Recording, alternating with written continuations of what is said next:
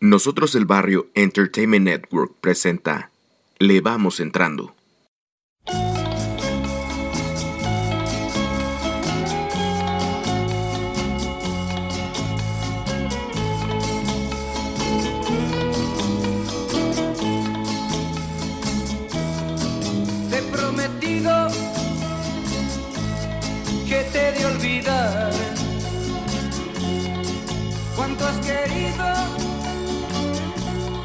Yo te supe dar, solo y herido. así Y bueno, sean bienvenidos a otra edición de Le Vamos Entrando. Espero que se encuentren bien. Yo en lo personal me encuentro bastante bien y bastante y con bueno, con muchísimas ganas, ¿no? De empezar a, a platicar de lo que hoy les traigo. Va a cambiar un poquito de como lo habíamos estado manejando en las últimas dos ediciones. en, las únicas ediciones, mejor dicho, ¿no? Les había comentado, ¿no? Que este podcast principalmente iba a ser obviamente de anime y todo eso, pero eh, no queda nunca descartado que si sale algo interesante, no lo vaya a hablar, ¿no? Lo interesante me refiero obviamente con películas ah, tal vez un poco distintas o todo eso. No necesariamente que sean películas ah, de autor o como muchos la conocen, cine de arte y esas cosas, ¿no? Que, como lo he dicho muchas veces, ese término no me agrada para nada, ¿no? Pero bueno. Mm. Y la cosa es que, pues tuve algunos problemillas en esas vacaciones, porque yo en esas vacaciones quería que ya saliera este podcast. eh, quería hacer muchos otros podcasts, pero estuve un poco apurado, ¿no? Con, con situaciones personales que realmente en estos días me han, me han pegado un tanto fuerte. La principal, por lo cual, eh, bueno, de hecho, como ya vieron, el Torito Podcast regresó. Para los que me conozcan de ahí, pues ya, ya nos escucharon, ¿no? Ahí otra vez dando un poquito de guerra. Y se iba a, iba a salir otra edición, pero eso sí fue prácticamente mi culpa. O bueno, no sé si la sacaron ellos, creo que no.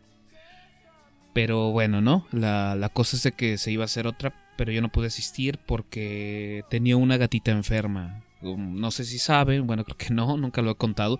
Yo tengo tres mascotas, tres gatas. Em, una de ellas estaba enferma. Empezó a, ponerse mal desde la noche del 23, algo así, para 24. Todo eso, ¿no? Entonces se imaginarán, ¿no? O sea, nosotros ya nos damos cuenta bien que está enferma el 24 en la noche. 25 obviamente nada iba a estar abierto, entonces pues tuvo que esperar otro rato. Total, ¿no? Estos días llevó un tratamiento mi gatita y ayer falleció, ¿no? Entonces pues, de hecho, no sé ustedes cómo, cómo lo vean, de menos para mí, eh, pues mis mascotas sí son pues, parte de mi familia son pues seres muy allegados a mí, o sea, son mi- mis gatos literalmente se duermen luego conmigo, conviven mucho tiempo conmigo, o sea, todo eso, ¿no? Esta gatita llevaba conmigo siete años, entonces pues, pues sí me pega un poco, ¿no? Ese, en, mi estado anímico, sí, sí ando medio decaído y todo eso, pero Fíjense, ¿no? O sea, en vez de no querer grabar, me dieron como más ganas de grabar. En. justamente ahorita, ¿no? O sea, tengo ya un rato que llegué del trabajo. Y realmente sí me pregunto, o sea, quiero grabar ahorita. Pero fue así como de. De pensar, ¿no? sé vamos a hacerlo, ¿no? Vamos a hacerlo porque tenemos que. Que empezarnos a olvidar de todo ese tipo de cosas, ¿no? También aparte. eh, y bueno, disculpen a, a los, a las personas que no que me estén escuchando por primera vez, que parece que, que nada más les vengo a contar aquí en mi vida. No, no, no, ahorita vamos a hablar de Roma. Pero siempre intento, ¿no? Algo que a mí me gusta mucho es que puedas conocer a la persona que está detrás del micrófono. Porque tal vez así entiendes más el contexto y entiendes por qué le gustan ciertas cosas y por qué no. Entonces, en este podcast de menos quiero ser un poco más abierto hacia, hacia los escuchas que tengo, ¿no? Eh, sean muchos, sean pocos, en verdad aprecio bastante que me sigan ahí, ahí apoyando y todo eso y que sigan apoyando este proyecto, ¿no? Porque pues este proyecto va a ser, va a estar difícil de que se acabe. Siempre, una vez que empiezas a hacer todo esto, es muy difícil, ¿no? Que dejes de, querer hablar en un micrófono. Y más cuando te pasan cosas así, ¿eh? O sea, realmente es un... Es algo bastante saludable hasta cierto punto. Pero bueno. La cosa es que... Pues sí, eh, tuve un encuentro con, con una amiga que había dejado de ver hace un tiempo, también estos, en estos días. Y... Pues bueno, me propuse ciertas cosas, ¿no? Ciertas cosas para poder eh, apoyarme. Del lado económico que ahorita he estado flaqueando un tantillo, pero eso les estaré contando ya tal vez después, ¿no? Ya una vez que esté bien concretado todo eso. Y les contaré cómo, cómo va a estar, ¿no? Pero eso sí, el podcast no se va a dejar de hacer. Entonces eso, eso tal vez es lo que más importa hoy por hoy. Pero bueno, como ya saben, este podcast se llama Le vamos entrando porque nuestro objetivo principal es, bueno, mi objetivo principal, bueno, no, sí, nuestro, nuestro, ¿no? Nuestro objetivo principal es que ustedes, como escuchas, eh, le echemos nos abramos a más cosas, ¿no? Y bueno, nosotros todos, ¿no? Nos abramos a muchísimas más cosas que, que hay por ahí en el medio del entretenimiento audiovisual. Es bastante importante recalcar que realmente yo aquí no vengo a dar ninguna cátedra, no vengo a hacer a, decir que esto es lo mejor, esto es lo peor, para nada, solamente les vengo a compartir, ¿no? Cómo veo yo las cosas y cómo y por qué es por lo que a mí me gustan, ¿no? Mm, Así de sencillo. Entonces, en verdad no se. No se alteren mucho. De hecho, me agrada muchísimo ponerme a debatir eh, puntos de vista. Y como siempre les he dicho, la caja de comentarios está ahí para que podamos eh, debatir. Y si dicen, ah, como que no, pues fíjense, eh, les dejo también mis redes sociales, que es en Facebook, me pueden encontrar como Eduardo Vargas. Entre paréntesis, Landa es mi apodo ahí. Y en Twitter, que es en la red social en la que más presente estoy, eh, me pueden encontrar como arroba L-landa-bajo. ¿Ok?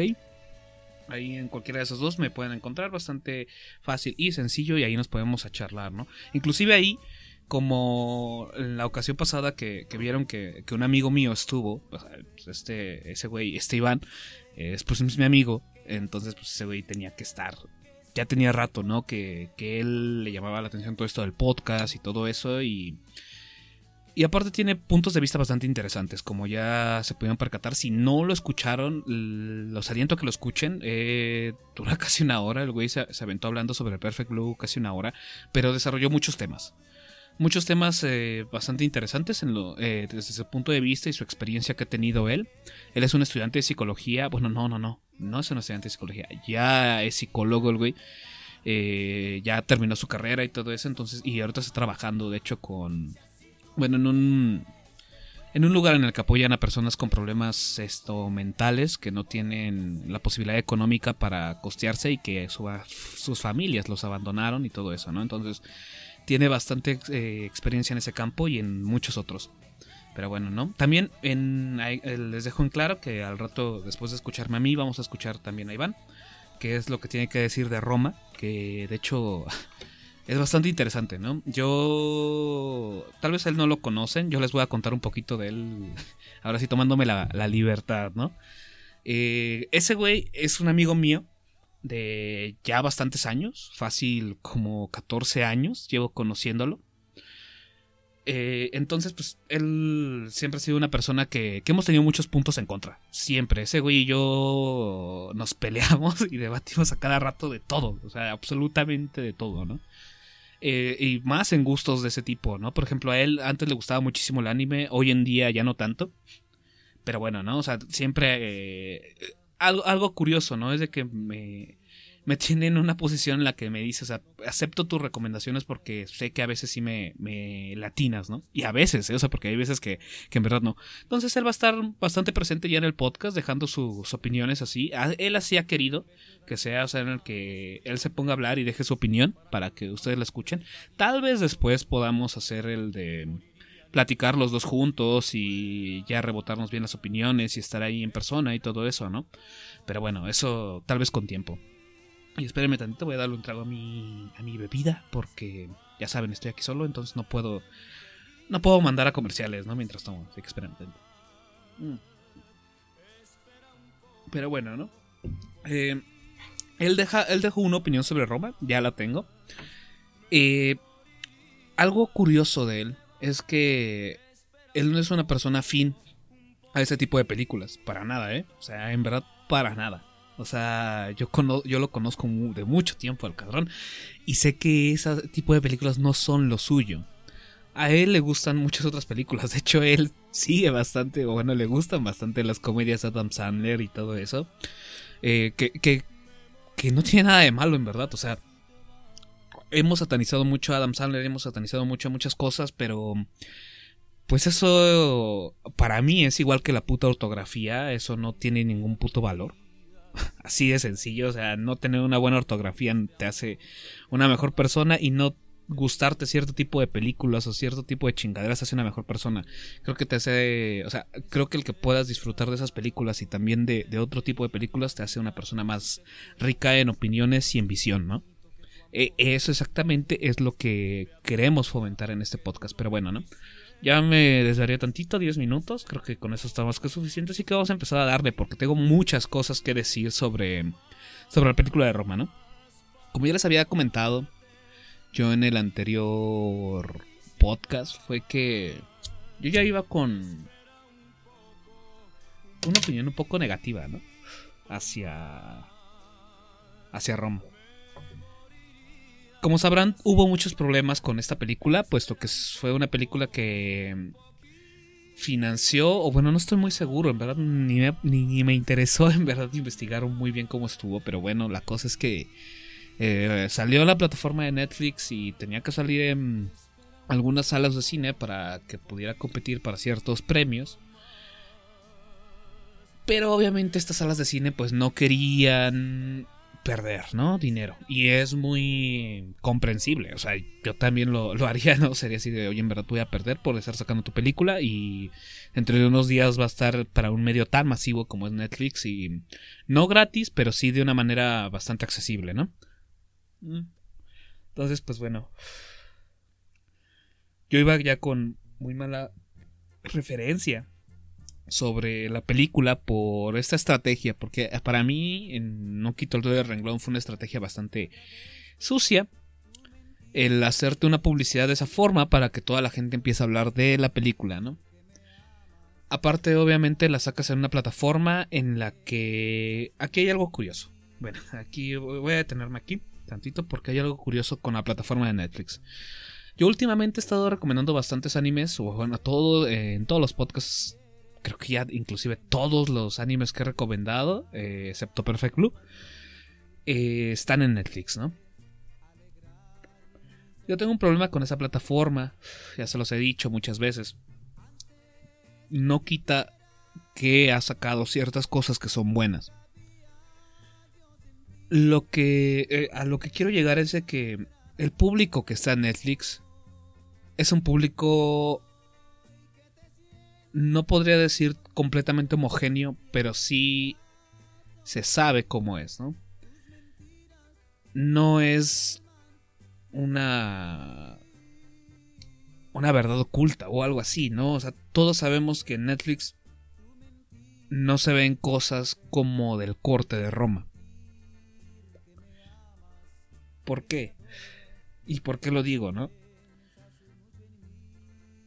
Porque bueno, anteriormente Netflix había estado como de las series más vistas y todo ese tipo de cosas, El Señor de los Cielos, ah, Mariposa de Barrio, Rosario Tijeras, todo ese tipo de cosas que, pues bueno, ¿no? O, estaban estas series de que antes tenía Televisa, ¿no? Y era lo más visto. Eh, Netflix. Ah, Y ahí es cuando, pues en verdad te pones a pensar, ¿no? O sea, no, no hay que irnos con la idea de que porque tú escuches podcast y porque todos en los podcasts y en, los, y en, los diversos programas que hay en este bonito mundo eh, hablen de un cierto tipo de cosas, a toda la gente le guste eso. De hecho, somos minoría. Hay que tenerlo en cuenta para muchas cosas, muchos de los que escuchamos, tan solo el, que escuches un podcast ya te hace una minoría, o sea, no hay, no hay un gran público, no es un producto más media, eh, de menos aquí en México, ¿no? O en Latinoamérica. Pero bueno, no hay que perder ese, ese norte, ¿no? No hay que perderlo porque de ahí nos puede explicar mucho del por qué. Obviamente el usuario de Netflix eh, puede ser desde ese tipo hasta el tipo que disfruta mucho de las series estadounidenses. Que no digo que sean malas para nada. De hecho a mí me, gustan varias series que están ahí. Pero bueno, ¿no? Sí es muy distinto a lo que nos trae Roma. ¿Por qué lo digo? Porque bueno, yo también cuando vi esta película y la vi que estaba en blanco y negro, tuve un problema. A mí me gusta el color, ¿no? O sea, y no solamente así de que me gusta que las cosas sean coloridas, no, no, no. Sino que el color también es una forma de expresión. Te ayuda a expresar mejor ciertas cosas. Estados de ánimo, eh, situaciones, ¿no? Como lo hablaba en Perfect Blue la anterior vez que siempre impera el color rojo en, en la película. Siempre está presente. Y en los momentos idóneos, ¿no? En los que hay problemas, en los que nuestro protagonista está en cierta situación anímica. Entonces, ahí es donde le puede sacar muchísimo provecho al color, ¿no? Yo sentía 100% así que esto solamente era una práctica super snuff. Y que, pues bueno, ¿no? Era. Era algo que no. Y disculpen, ¿eh? ¿eh? era. Era algo que no me iba a gustar, ¿no? O sea, yo, yo iba en verdad con esa puta idea. O sea, yo iba así de esta chingadera no me va a gustar, esta cosa, no sé. La sentía muy así. Antes de verla hablé con Beto. Con el buen Beto de, de ahí del Torito. Con el buen tío Beto. El famosísimo tío Beto. Y ya estaba platicando con ese güey sobre Roma. Él ya la había visto, yo no la había visto. Y pues él me dijo que le había gustado mucho. También hay algo curioso con Beto, ¿no? Beto y yo compartimos bastante. bastantes gustos en común. Tenemos una idea de cómo a veces son ciertas obras y cómo y qué obras nos pueden gustar a él y a mí. De hecho, él y yo compartimos muchísimos gustos, tanto en manga como en anime, como en películas. O sea, somos muy afín, ¿no? En, todo eso, muy contrario a lo que se iban. Entonces, pues bueno, ¿no? La vio y todo eso. Y me había dicho que le había gustado bastante. Yo no solamente le comenté, ¿no? Le, dije, oye, ¿sabes qué? En tú no me digas nada de la película porque no sé nada de la película, no sé de qué va. Pero le dije así, ¿no? Sinceramente dime, ¿es una película realmente pretenciosa? A lo que él me contestó, no. Me dijo, no, de hecho es una película bastante normal. No, no pretende nada, ¿no? Y vaya que sí. La película arranca de una forma en la que mucha gente se quejó. Arranca en una toma en la que estamos escuchando como alguien está lavando en un piso y se ve la espuma caer, se ve como avientan agua, mientras empiezan a correr ciertos créditos. De aquí en adelante, en verdad, son como unos cuatro, cuatro minutos que ponen esa escena. En los que yo ahí dije, mierda, aquí entiendo por qué a mucha gente no le gustó. Ya desde ahí, desde ahí a las personas que no les gusta ese tipo de, de propuestas, eh, los va a empezar a perder, ¿no? ¿De qué va Roma? O sea, y, es algo muy curioso. Va de, y como creo que ya muchos saben, Va de una empleada doméstica, una criada, una chacha. O sea, que no se nos olvide cómo, cómo en verdad se les llama. O sea, porque empleada doméstica nos gustaría que así les llamaran, así les llamaran en verdad, ¿no? No, no, no, no, no. O sea, criada o chacha. En ese tiempo creo que era más criada, ¿no? Eh, que vive en una familia de clase media. Una familia de clase media de los setentas en un México de los 70 en la colonia Roma. Una colonia que hoy en día pues es como la cuna del hipsterismo y todo ese tipo de cosas, ¿no? Por, por las edificaciones que hay, porque se ha centralizado bastante, está, está muy cerca de muchos esto, lugares eh, de, un, ¿cómo, ¿cómo, decirlo? De un núcleo potente económico dentro de la ciudad. Entonces una, es una zona en la que en verdad queda conectado en muchos puntos eh, claves de la Ciudad de México. Desde ahí es algo curioso, ¿no? El ponernos a ver en dónde, en, dónde la está posicionando. Antes de empezar a, bueno, más bien de seguir, porque bueno, eh, en sí lo que dije de lo que va, eso es de lo que va a ir, ¿eh? o sea, no hay más. Mm, de eso va, o sea, simplemente una empleada doméstica que vive con una familia de clase media. Ya está ahí, parale. No hay más. Esa es nuestra premisa que nos da Cuarón. Pero bueno, ¿no? ¿Qué... ¿A qué iba yo ahorita? Es de que yo anteriormente, ya hace un tiempo ya, había... Había vuelto a ver Amores Perros, ¿no? De Iñárritu. Esa película, cuando la volví a ver ya una vez estando grande, porque obviamente la vi cuando salió, bueno, cuando acaba de salir, creo que no la vi porque no la podía ver, porque era un niño. Pero después sí la vi y la verdad dije, pues bueno, no, o sea, como que, no sé, como que el cine mexicano siempre me daba miedo por esa película principalmente. Pero, no sé, es muy gracioso ahorita que me pongo a recordar porque me daba miedo de niño. O sea, y me daba mucho miedo ver esa película. Por las escenas que tenía, ¿no? Y hay bastantes escenas bastante fuertes y hablan de una manera muy, muy agresiva todo el tiempo y muchas cosas feas de la ciudad, ¿no? Entonces, pues bueno, yo no la había visto hace unos años. Y cuando la vi, eh, me quedé maravillado. Por el hecho de, de decir, mierda, es una película que entiendo al 100%. Es una película que entiendo el contexto de dónde está hecha, entiendo eh, la música que se está tocando, entiendo por qué hablan de esta forma, entiendo completamente los dobles sentidos, sé por más o menos por dónde están ubicados estos cabrones, ves locaciones que te, que te traen nuevamente a decir, ah, yo paso por ahí, yo he pasado por ahí, todo ese tipo de cosas, ¿no?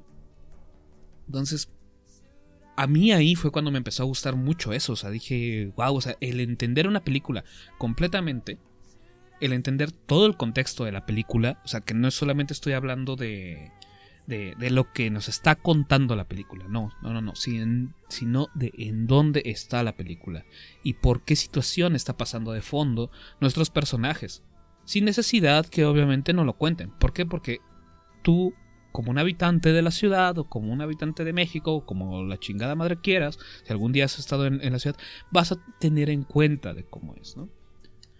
Sabes todo eso. Y bueno, en Amores Perros nos ponen muchas cosas, ¿no? Nos ponen el, el, indigente que, que, que, es una persona eh, culta, que es una persona que fue alguien muy importante anteriormente, pero que por errores que cometió en su vida, él se va hacia otro, hacia otro camino, ¿no?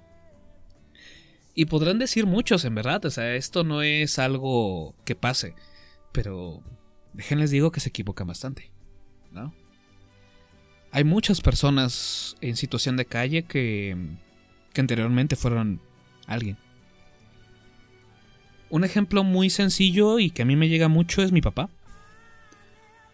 Sí, así como suena. Mi papá llegó a ser juez de la Procuraduría General de la República. En sus buenos tiempos. Después por problemas que él tenía, eh, pues obviamente cayó en el alcoholismo y llegó a estar en situación de calle. En una situación en la que, pues en verdad, nadie le creía cuando él decía que era. que él había sido abogado, ¿no? Y que había sido juez. Nadie le creía.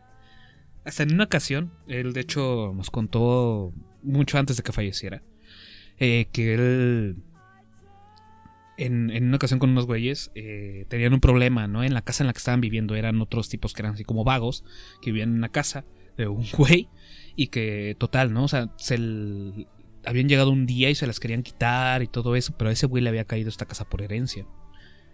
Entonces mi papá le, le, dijo, no, pues sabes qué, necesito esto, esto y esto, esto, ¿no? Tales documentos así. Él empezó el juicio, él llevó el caso, le ganó su casa, ¿no? Él fue cuando, con las personas que, con las que él vivía, pues se dieron cuenta que sí era un abogado, ¿no? Que sí había sido un abogado. Curiosamente, mi papá también me había contado anteriormente una historia de, de un indigente cuando él trabajaba en la Secretaría de Turismo. Eh, por eso de los noventas, algo así me, él me cuenta.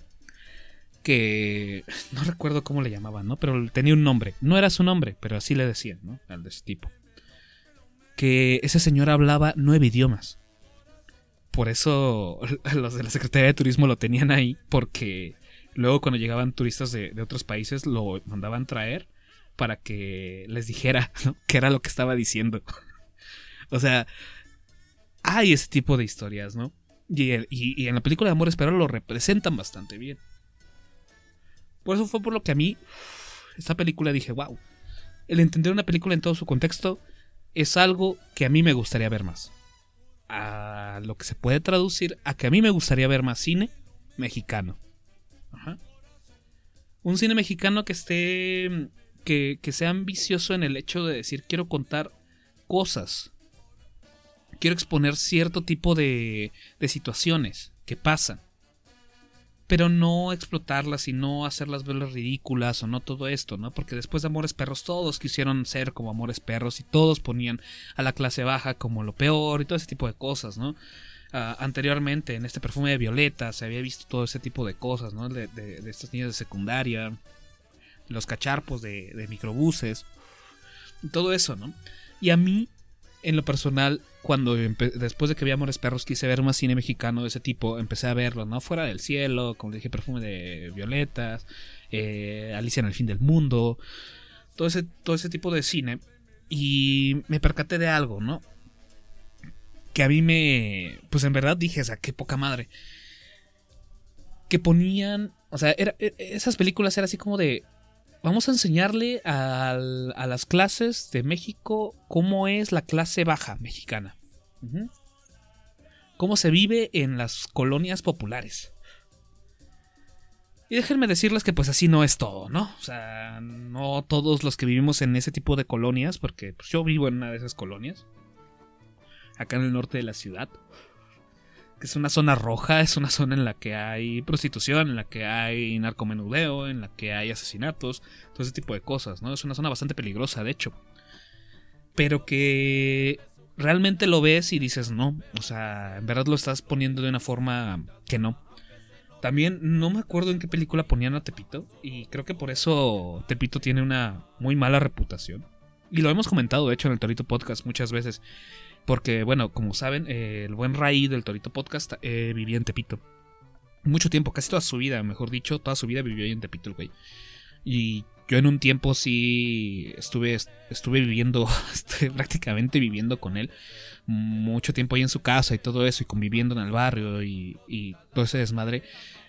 Y como lo ponían, mm, en verdad no lo era, ¿no? O sea, en verdad mucha gente tiene esa, esa mala concepción por ese tipo de cosas. Entonces ahí es donde a mí me empezaba a dar coraje de decir, mierda, ¿no? O sea, ¿por qué tenemos que meter cosas que no? ¿No? Obviamente es para que llame la atención, para que haya una historia, para que haya drama. Eso más o menos lo menciona Iván al rato, ¿eh? Más o menos por ahí también fueron sus, sus pedradas que lanzó. Bueno, no de amores perros, sino de que como a veces nos gusta que, meta, que, metan ese tipo de cosas un poco más ficticias para que obviamente al espectador lo mantenga más cautivo de estar viendo algo, ¿no? De, de prestarle su atención hacia cierto tipo de cosas. Pero bueno. Dejando eso eh, y prosiguiendo ya con Roma, me pasó exactamente lo mismo, ¿no? Empiezo a ver la película y empieza a transcurrir eh, todas las situaciones de la misma.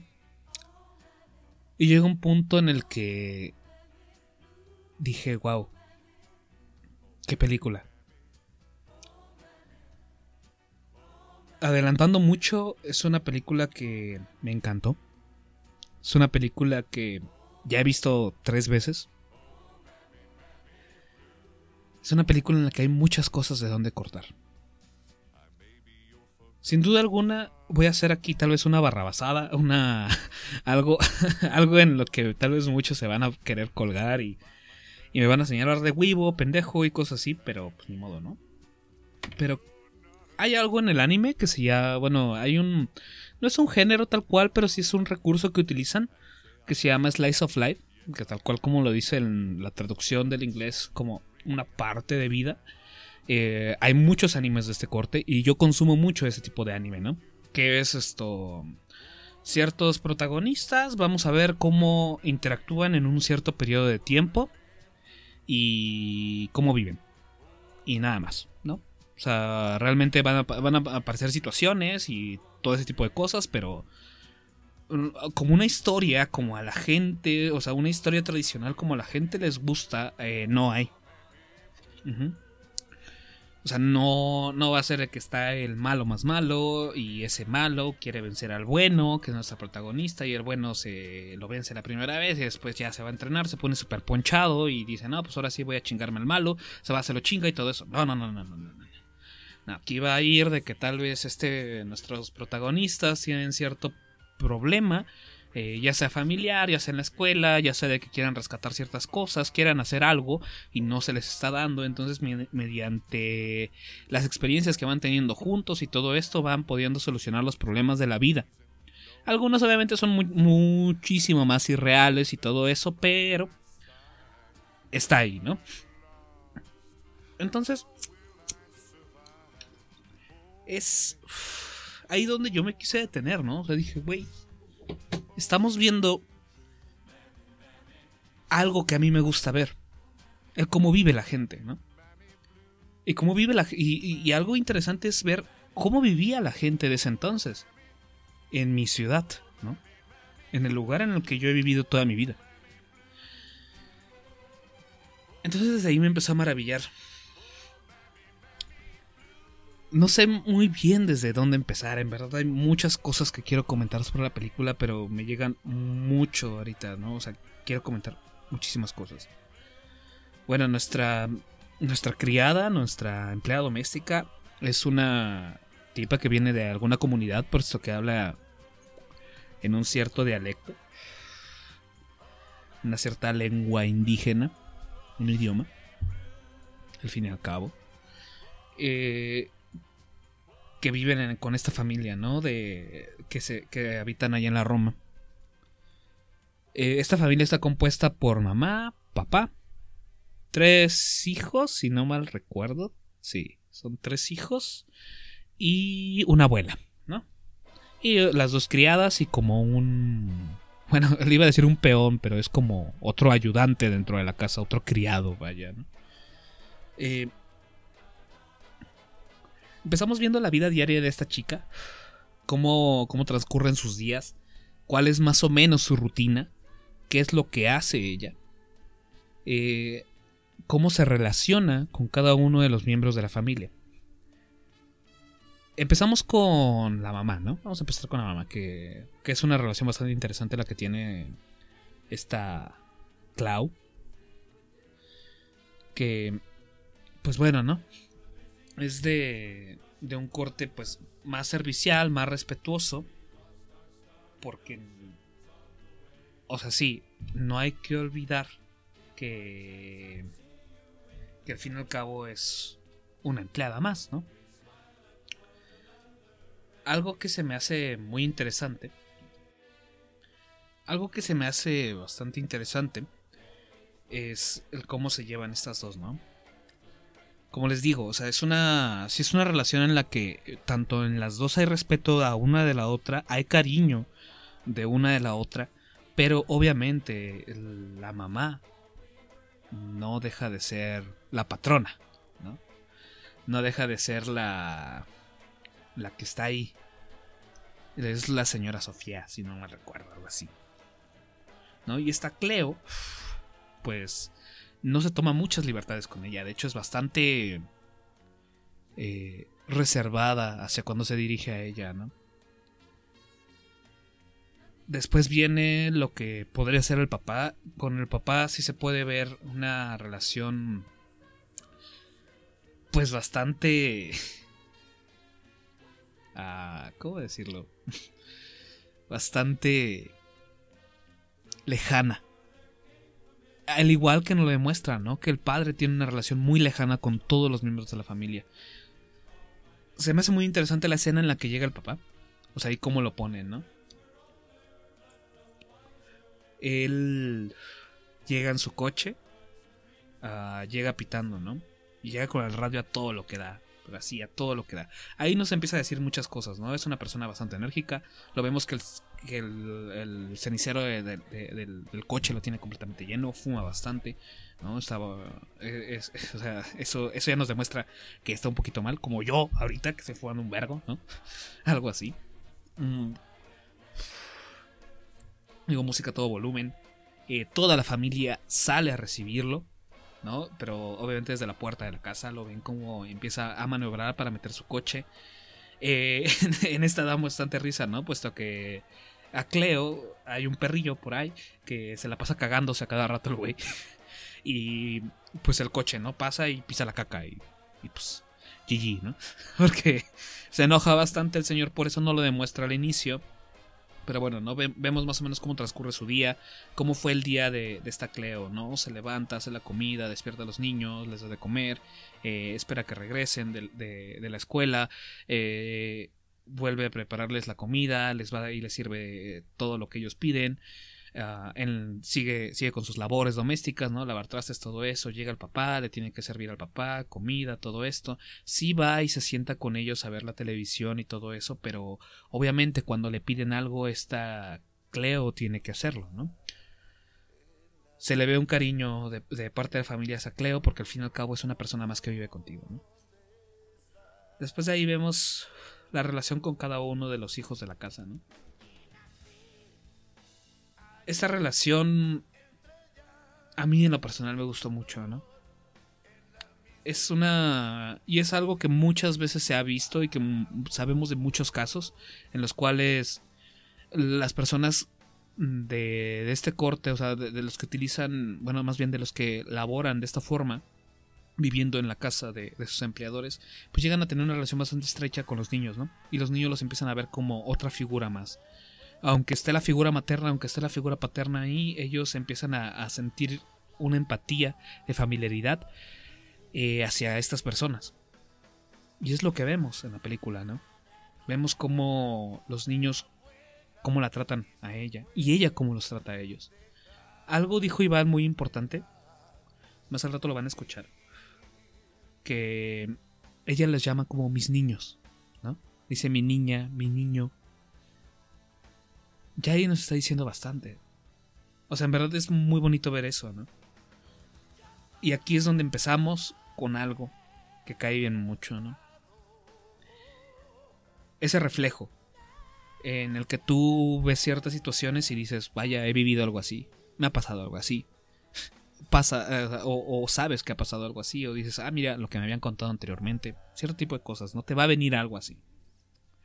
Yo comentándolo con Iván y con otros amigos. Estábamos riéndonos porque me acordé de un de un niño que tenía más o menos como la edad de 11, 12 años.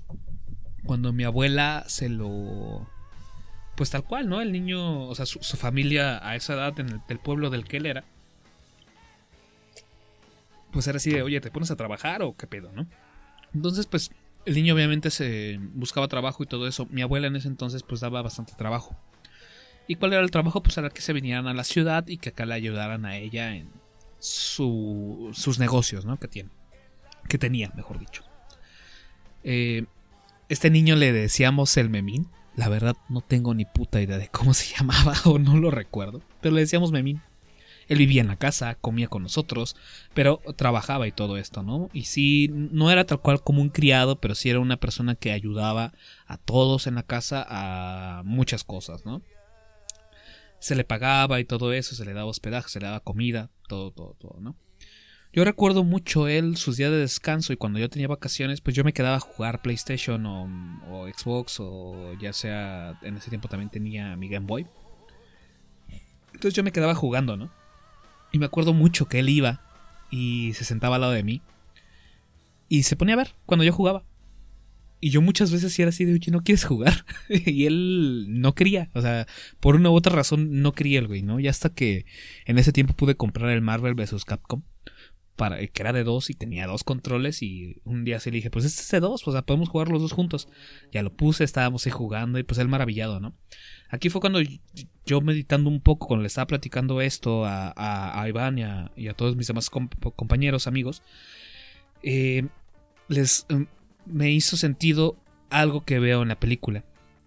Que es que obviamente como tú como niño tal vez no tienes una idea, o sea, tú no, tú, o sea, hay que tener en cuenta, ¿no? Como niño esas chingaderas de clasismo no las tienes, puta madre, ¿no? O sea, no tienes esas pendejadas en la cabeza.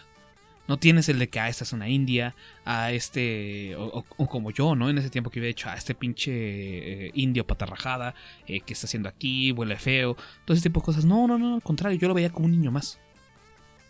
Y en la película en Roma, vemos que a, Cleo, eh, todos los hijos la tratan como una ah, persona más. Y con una persona en la que inclusive le tienen mucho cariño. Es muy bonito ver cuando Cleo va y acuesta a la, a la hija de la casa, a esta Sophie, y le. y empiezan a orar. Eh, el, ángel de la guarda y todo esto. O sea, y, que, y que, es una oración que, que, tal vez muchos niños todavía la tuvimos. Yo, yo la tuve mucho, ¿no? Mis padres siempre me la enseñaron de niño, ¿no? El de estas oraciones antes de dormir y todo eso. Y después ella se pone a, cantar una canción en su. en su lenguaje, en su dialecto. Y la niña la sabe, ¿no? Ahí empiezas a ver la compenetración que hay entre esas dos personas. Y no nos tuvieron que contar nada. No nos tuvieron que parar a explicar o no está Cleo en un monólogo interno, empieza a decir que la quiere mucho y, y ella es mi, mi niña y que desde que no sé qué... No, no, no, no, no, no, no, no. O sea, desde ahí ya nos está diciendo que son personas bastante cercanas, ¿no? Que de parte de, de Cleo a Sophie hay un amor muy grande y el igual de Sophie a Cleo, ¿no? Y como les digo, la ven, no la ven como una persona menos, la ven como una persona. Y eso es algo muy importante que, que, que deberíamos de recordar mucho de cuando éramos niños, ¿no? Que no veamos a las personas por su color de piel o, o por el, labor que, ellos ofrezcan, o sea, por lo que en lo que ellos estén trabajando, sino solamente los vemos como personas más. Es algo muy bonito, ¿no? Pero bueno. Eh, de aquí pasa, ¿no? Ciertas cosas en las que obviamente Cleo, eh, o sea, Cleo es el, eje principal de todo, ¿no? Eh, pasan muchas cosas a su alrededor, o sea, son muchísimas, ¿no? Tal cual en la historia principal, pues vamos de que Cleo tiene un novio, Fermín, que es un, tipo que vive en Nesa. y eso me dio bastante risa, ¿no? Porque Nesa aquí la tengo y, y, voy bastante. De hecho, mañana por mi trabajo tengo que ir allá a Nesa. Pero bueno, ¿no? Eh, vive en Nesa. Eh, es, es, un tipo que, que él sí, él sí se detiene un rato a contar, ¿no? En una escena bastante curiosa y bastante graciosa en la que el güey está desnudo y empieza a hacer un poco como de. ¿Qué dice? Como de ninjitsu, una mamada así. Que de hecho yo cuando, lo empecé a ver dije, wow, qué chingadera, ¿no? Eh, y más por el rifle, ¿no? Obviamente porque parece completamente desnudo el güey, ¿no? Y pues, obviamente pues ahí, ahí la, la macanilla saltando de un lado a otro, ¿no? que de hecho algo curioso, Iván, fue lo primero que me comentó cuando acabó de ver la película. Me dijo, güey, qué pedo, no mames, el rifle, que la chingada. Ya eh, traemos un chiste local, de hecho, desde ahí con, con, el, con el Don Rifles, ¿no? Con el buen Fermín. Pero bueno, eh, de ahí pues eh, pasan muchísimas más cosas, ¿no? Con Cleo. La vemos cómo empieza a tener ciertos problemas con Fermín, puesto que ella llega a embarazarse. Eh, y Fermín obviamente se va. Ah, vemos cómo la relación de los padres de la familia es mala. Al punto en el que se separan por completo.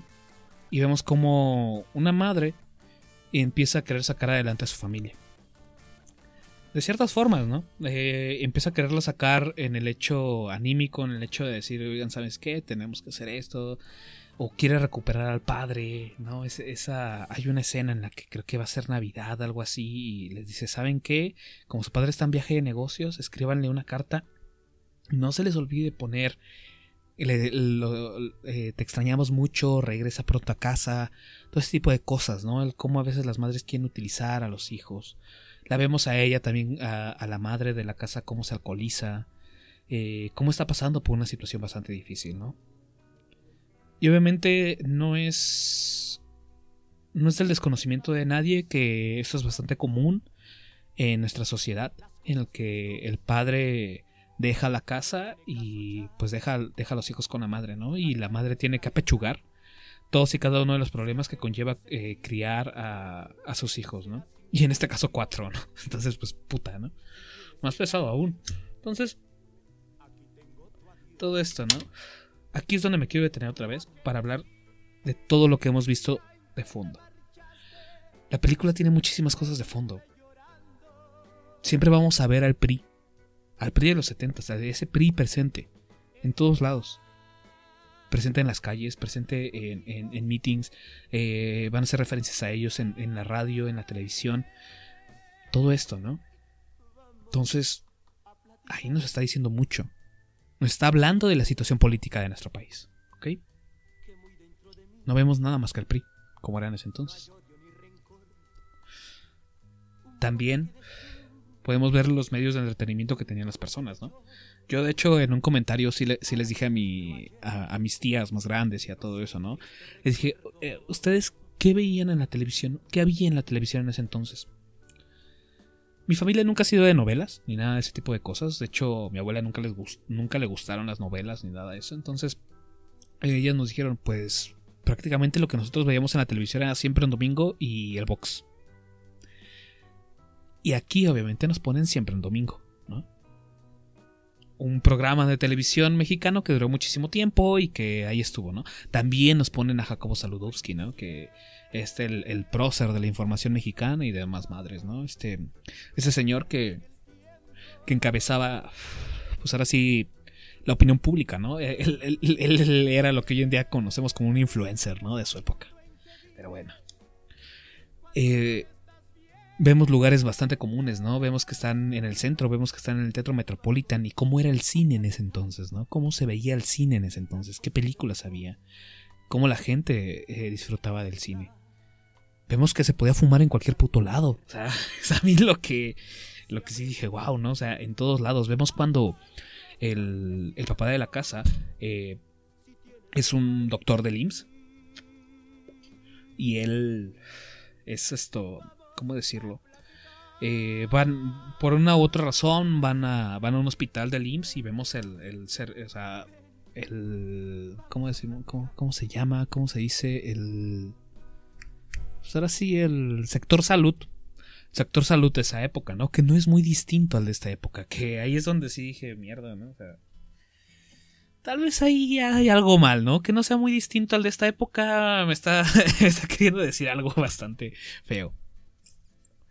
Eh, vemos cómo fumaban, ¿no? En ese entonces. Nos habla mucho del tipo de sociedad que había.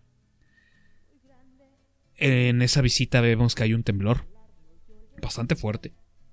Y es algo con lo que obviamente este, en, este punto, bueno, en, la ciudad convivimos bastante y vivimos con miedo diario de que pueda haber, que pueda haber algún temblor en algún momento, ¿no? Como, como ya pasó últimamente con el temblor del 19 de septiembre.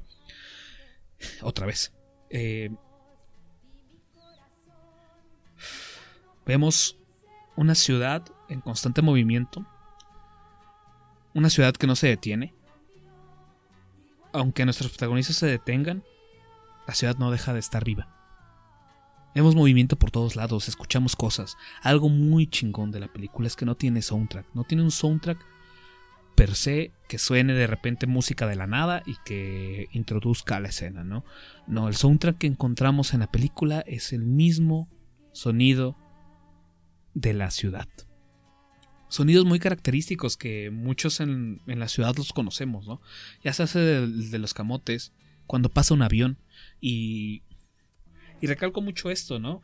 Porque en muchos otros lugares, o sea, aquí en la Ciudad de México, como ya lo he comentado en el Torito Podcast varias veces, tuvimos la puta genial idea de poner el, aeropuerto eh, en la ciudad. O sea, prácticamente. eh, de hecho, yo en donde vivo tengo el aeropuerto a 15 minutos, así que, pues puta, no, se escucha.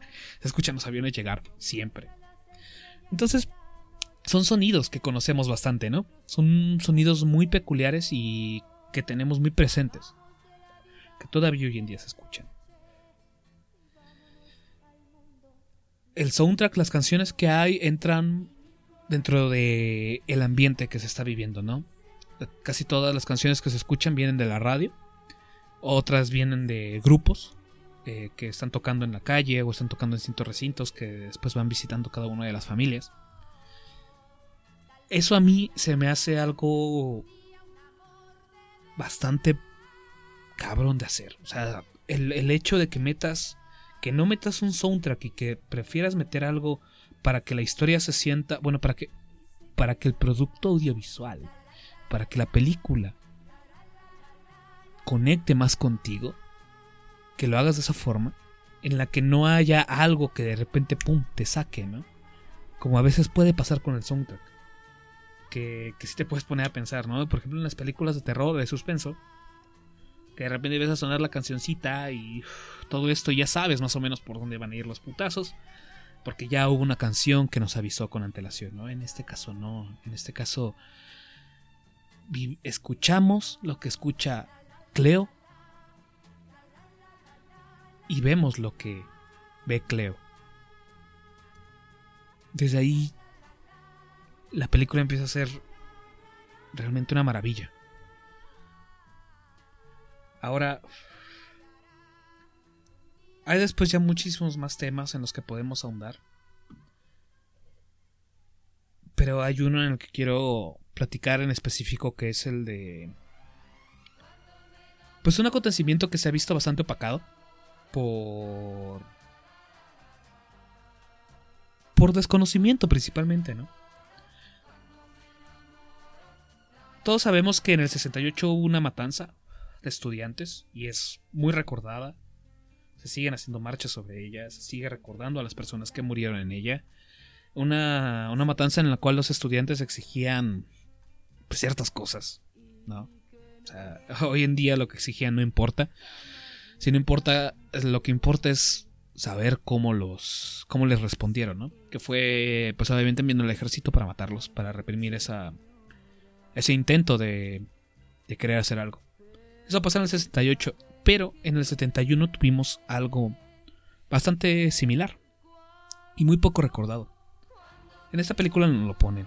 Es el halconazo, ¿no? Que prácticamente fue similar.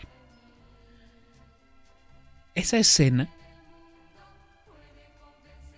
es tal vez la escena que a mí más me, me movió. Porque es una secuencia de, sucesos bastante fuertes. Anteriormente, Cleo había ido a Nesa a buscar a Fermín para decirle, oye, pues te va a hacer cargo del morro o no. Para esto, ahí vemos algo que obviamente eh, no es por menospreciar nada, pero sí necesitas saber un poquito más de la historia de México y más de la historia contemporánea para saber qué es lo que estaba pasando en ese momento ahí. Eh, llega Cleo, ve que hay muchos tipos ah, entrenando. Ah, y nos ponen rápido, ¿no? En cámara, pum, nos ponen dos militares mexicanos y uno que se ve extranjero. De repente entre los mismos cadetes empiezan a hablar de, de cosas, de que el gringo, el gringo, el gringo, ¿no? Y aquí es donde me quiero detener. Bueno, estaban siendo entrenados, ¿no? Estos tipos ahí. Y pasa una de las escenas también más bonitas que, que me ha tocado ver. Que obviamente ya nos habían presentado anteriormente a ese personaje que era el Dr. Sobek. Un. Pues un, eh, un showman que en su tiempo pues, fue bastante famoso. De hecho, gracias a mis tías cuando les recordé, ¿no? Les dije el del doctor Sobet, me dijeron, ah, sí, de ese güey que hacía cosas en la televisión, se murió. Se murió intentando hacer uno de los actos, creo que se cayó en un helicóptero, algo así me dijeron. La verdad no, no me puse a investigar del güey, ¿no? Pero fue algo así. Va este tipo. Y ahí vemos bastantes cosas. El doctor Sobek se pone enfrente de todos estos eh, cadetes y les empieza a echar el choro, ¿no? Sobre de que la mente puede más que el cuerpo, que la chingada, necesitas tener una mente súper saludable para poder exigirle más a tu cuerpo, más así, ¿no? La verdad no, no lo recuerdo así 100%, ¿no? Ahorita estoy parafraseando de una manera eh, asquerosa, pero bueno. La cosa es de que los pone a hacer un, un ejercicio. Nadie puede hacerlo, más que Cleo. El doctor Sobek, de, eh, de hecho, menciona, ¿no? Que que es un que es algo que muy pocas personas pueden hacer. Y nadie se da cuenta. Aquí puta nos está diciendo muchísimo la película, ¿no? Pero nadie se da cuenta. Como en la misma película. Entonces, pues bueno, ¿no? Es ahí donde yo ya estaba en un punto que decía, puta, esta película está está a otro nivel. Está rompiendo cuarta pared sin siquiera romperla, o sea, sin, sin, ser, sin ser el clásico personaje que voltea y que habla directamente hacia el espectador, ¿no? Aquí la misma película nos está diciendo que muchas veces las cosas más importantes no las vemos. Por el entretenimiento, ¿no? Por el pan con circo que nos dan. Porque al fin y al cabo, cuando llega este tipo, como es famoso, toda la gente se queda impresionada y todas sus miradas están en él. Y no, obviamente, en la persona que está al lado de ti. Que tal vez esa persona puede tener algo más. Pero ya no es famosa, ¿no? Y aparte no alardea de eso. Algo que pasa ahí también, que está pasando de fondo y que tal vez no lo como les mencioné antes, no, no lo vemos por, pues en verdad por nuestro desconocimiento y todo eso. Yo, yo lo sé y me di cuenta porque, pues bueno, no me gusta bastante la historia, entonces ha sido algo que yo he, me he inculcado solo. Eh, pero bueno, ¿qué está pasando ahí? Están entrenando un grupo paramilitar para justamente el, el halconazo que iban a hacer, la matanza de estudiantes que iban a hacer. Están entrenando este grupo paramilitar y aparte nos mencionan que había influencia de la CIA dentro del mismo. Por eso nos ponen al gringo, ¿no? Esto es algo que siempre se ha hablado, eh, lo pueden buscar, de hecho pueden buscar mucha información sobre el halconazo y más o menos van a ir, eh, pueden ir hilando. Yo se lo recomiendo mucho que lo busquen, porque es de un valor histórico que no debemos de olvidar, ¿no? Pero bueno, eh, ahí nos ponen eso, ¿no? eso es antes de, la, la escena del halconazo y cuando pasa esa escena pues vemos lo cruel que es, o sea, y no, o sea, es que por ejemplo hemos visto muchas cosas del 68, ¿no?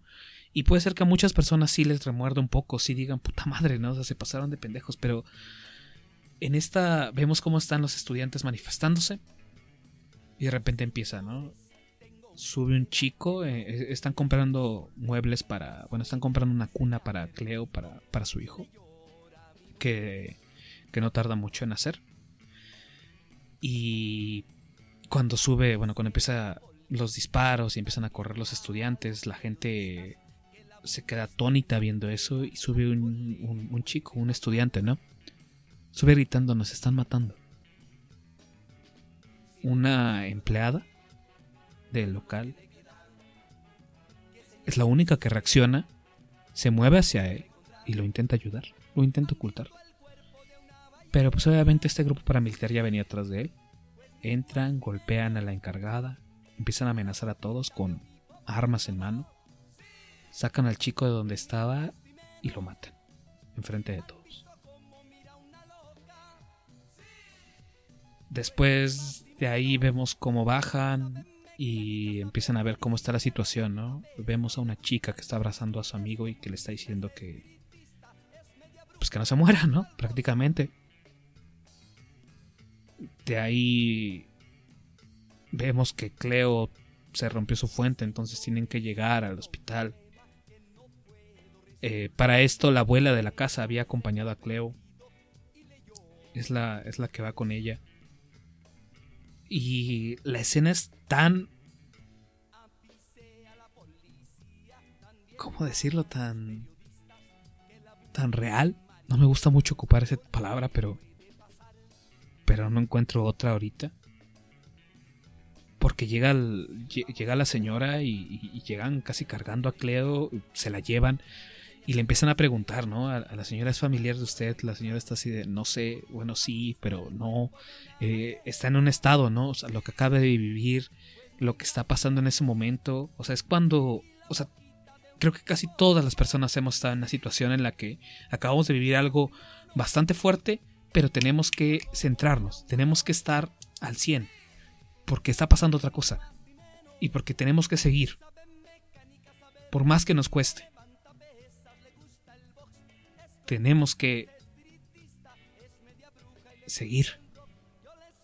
Entonces, toda esa secuencia de escena para mí es impresionante. Es realmente algo que hacía mucho que una película no me hace sentir. Es una mezcla de rabia. Es una mezcla de tristeza. Es una mezcla de desesperación todos esos sentimientos en verdad en, una sola escena, es demasiado, en verdad, es demasiado lo que puede llegar a transmitir. Y de aquí, pues bueno, ¿no? Pasan, anteriormente pasaron otras ciertas cosas en las que la familia va de vacaciones a, a la hacienda de un tipo y vemos también ahí el problema que había fuera de la ciudad, ¿no? Que es el de, el de obviamente el terrateniente con, con las personas del pueblo, porque mencionan que han tenido ciertos problemas, ¿no? Eh, vemos también una escena que de hecho hemos recalcado mucho Esteban y yo, que tal vez es de las que más también nos gustó, que es hay un incendio en un cierto en una cierta parte de la de la película en la que toda la gente de la hacienda empieza a quererlo apagar, ¿no? Junto con invitados y todos los peones que habían, peones y caballerangos que habían dentro de la misma hacienda. Pero aparece un personaje bastante desconectado. Que estaba bastante ebrio porque estaban celebrando el año nuevo. Y él ve, o sea, es muy curioso, ¿no? Estaba como disfrazado de algo. Llega, ve todo, se quita el disfraz y se pone a cantar. Mientras que atrás está completamente la desesperación por querer apagar el fuego y la destrucción tal cual. Pero pues bueno, ¿no? O sea, eso principalmente Iván y yo lo tomamos como, como un meme. y eh, hoy en día nuestra, nuestra cepa millennial nos traiciona un poquito más, ¿no? Porque dijimos, es que es cuando todo se está yendo a la verga, güey, pero tú en verdad te pones a cantar, güey. Y muchas veces nos pasa, ¿no? Si todo a tu alrededor se puede estar chingando y puede estarse cayendo y puede estarse quemando.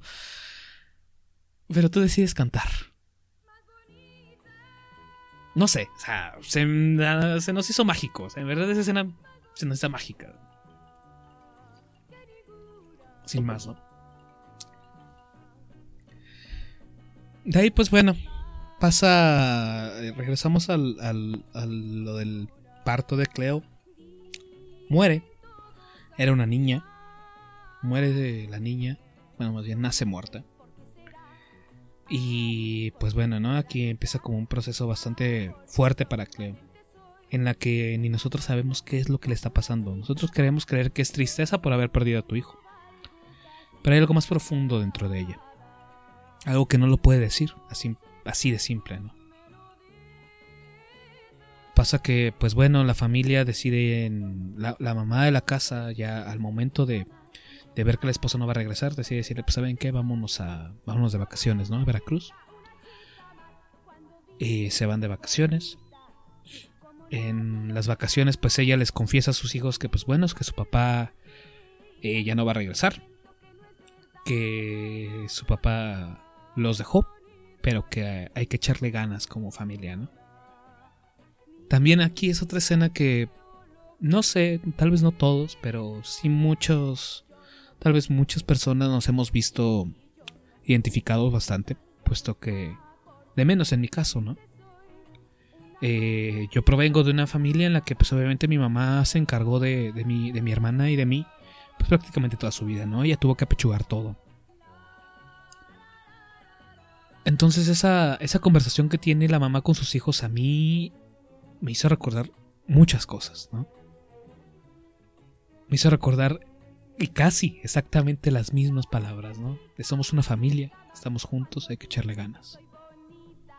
Vamos a ver la forma de salir de esto. Y obviamente tú como niño no lo entiendes, no entiendes lo que está haciendo tu mamá, no entiendes todo lo que ella puede estar viviendo de fondo y todo lo que... O sea, e-, el hecho de que ya ella se haya agarrado los huevos y decir, tengo que sacar adelante esta familia. Pues es algo que, que no nos damos cuenta, ¿no? Pero cuando somos niños, pero ahora que lo vemos y si, si es que les pasó y que lo recordamos, pues es, es bastante interesante de ver, ¿no? Como al fin y al cabo, sí, como una, como una sociedad, pues sí compartimos muchas cosas con, con otras personas, ¿no? De aquí hay otra escena, ya acercándonos al final, en la que pues bueno, se van al mar, estar en el mar. La mamá y el hermano mayor se van. Y Cleo se queda con los tres más pequeños, ¿no? Los dos... Dos niños deciden irse a jugar al, mar y ellos les están diciendo, no, saben que no se metan, el mar se los puede llevar, todo eso.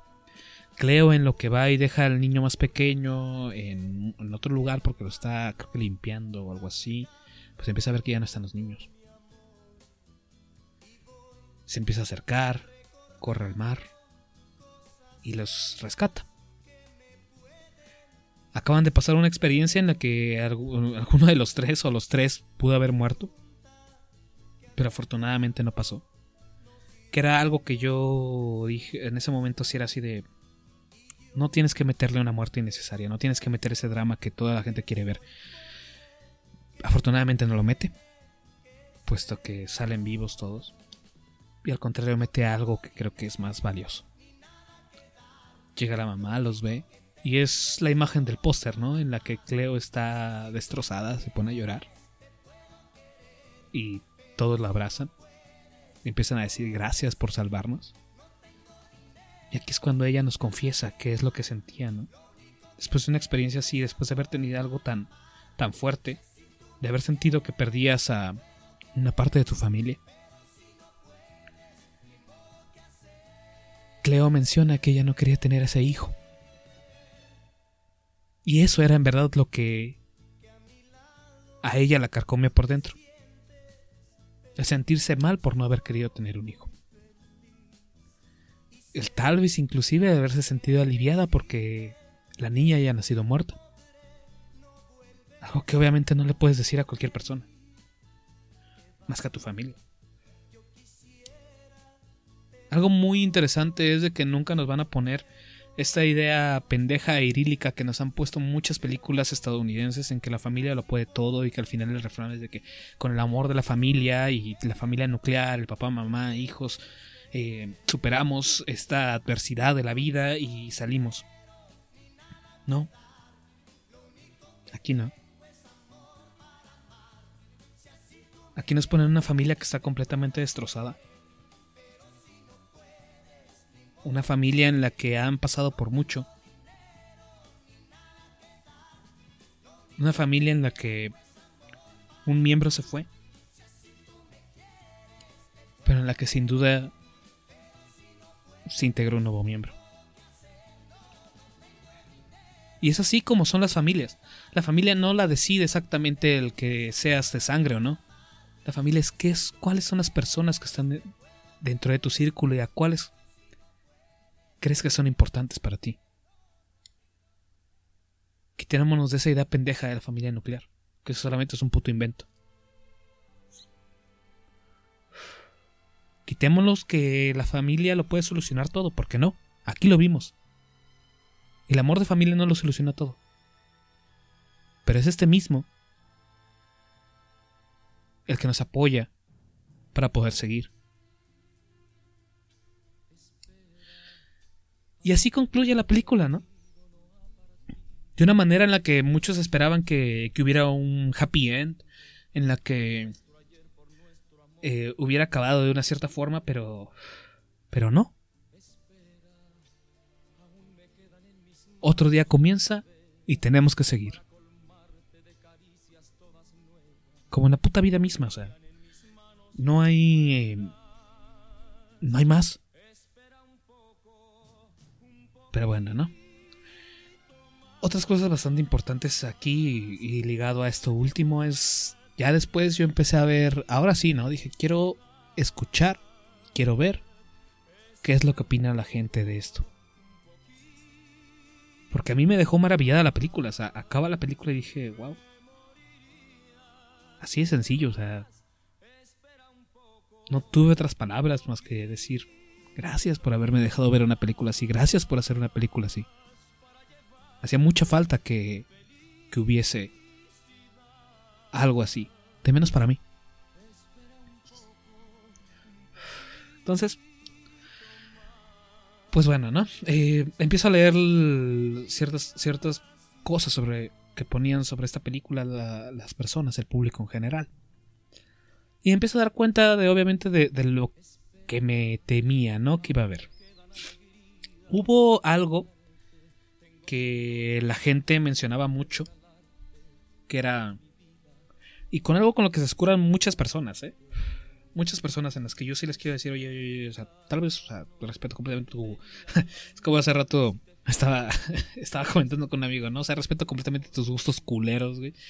Pero... pero bueno, no en, en ese respeto no respeto, ¿no? Eh, la cosa ahí es de que la gente, bueno, vi mucho, es que en verdad el que haya visto tanto eso me, me preocupa, pero bueno. La gente decía, pues bueno, como yo no soy cineasta, como yo no estudié cine, pues a mí la película no me gustó. Se me hace lenta, se me hace aburrida, no te cuenta nada. Todo eso, ¿no? Y pues bueno, si no te cuenta nada, no sé cómo llevo aquí hablando 40 minutos de algo que no te contó nada, ¿no? Pero como les digo, la película no te está queriendo contar algo a ciencia cierta, no te está queriendo imponer un pensamiento, no te está queriendo regañar en ningún momento, no te está queriendo poner una, una situación en la que digas, ah, ahora me voy a portar bien con mi criada porque también las criadas sufren. No, no, no, no, no, no es estas pendejadas, ¿no? En verdad estamos reduciendo mucho. Y aquí también fue donde vi, donde, don- donde le encontré una conexión con este proyecto que estoy haciendo. En el hecho de decir, no hay que dejarnos llevar por solamente lo que nos muestran, sino hay que ver más allá. ¿Qué es lo que nos está diciendo? Como les dije, yo ya toqué ciertos temas, pero hay muchísimos más de los que, de los que creen. Hay muchísimos. Toqué ahorita los temas que más eh, son fáciles de ver en la película. Tocamos política, tocamos situación este, social, eh, diferencia de clases, eh, problemas familiares, eh, burocracia en, el sector salud, ah, el pan y circo que, que- que dan, el cómo se vivía en esa época, cómo es esta ciudad, ah, todo ese tipo de cosas, ¿no? Para que en verdad vengan y digan, es que la película no me dijo nada. A mí es ahí donde sí dije, ah, no, o sea, me, entró bastante coraje, ¿no? En el hecho de decir, pues mierda, güey, es que tenemos que... Y, y es que en verdad, o sea, tenemos que empezar a, a decir, ¿qué es lo que está pasando en lo que nos están contando? Y esto siempre lo voy a seguir repitiendo, es que las películas no te tienen que contar, te tienen que mostrar qué es lo que está pasando. Ya sea, ya sea una película, ya sea una serie, ya sea un anime, te tiene que demostrar qué es lo que está pasando. Para, o sea, si quiero que me cuenten algo, me voy a un libro. Así de sencillo. Si quiero que me cuenten algo, me voy a leer un puto cuento. Aquí estamos hablando de cine. Estamos hablando de un producto audiovisual. En el cual tienes actores, tienes música, tienes imagen, tienes color. Tienes todo. Todos los medios sensitivos para poder explicar algo. No necesariamente el personaje se tiene que poner a hablar. No necesariamente el personaje tiene que tener reacciones súper eh, fuera de lo común. Porque también aquí es donde entra otro punto, ¿no? Eh, de, de, nuestra protagonista de esta Cleo. Que la verdad no me acuerdo cómo se llama la tipa, creo que Yaritza, no sé qué vergas. Esa tipa. Eh, hay muchas personas que dicen, pues puta, su actuación no estuvo verga, que es que no la vi. Que es... A mí se me hizo una actuación maravillosa. Porque en verdad la sentía como una persona. No la sentía como un puto actor. La sentía como una persona. Yo no sé cómo sea ella en, su vida privada o, o, si en verdad es así. Todo eso no, no tengo ni puta idea. Pero ahí ella me hizo creer que era Cleo. Expresa mucho con sus ojos. Expresa mucho con cómo ella se comporta. Te da a entender muchas cosas sin necesidad de decirlo.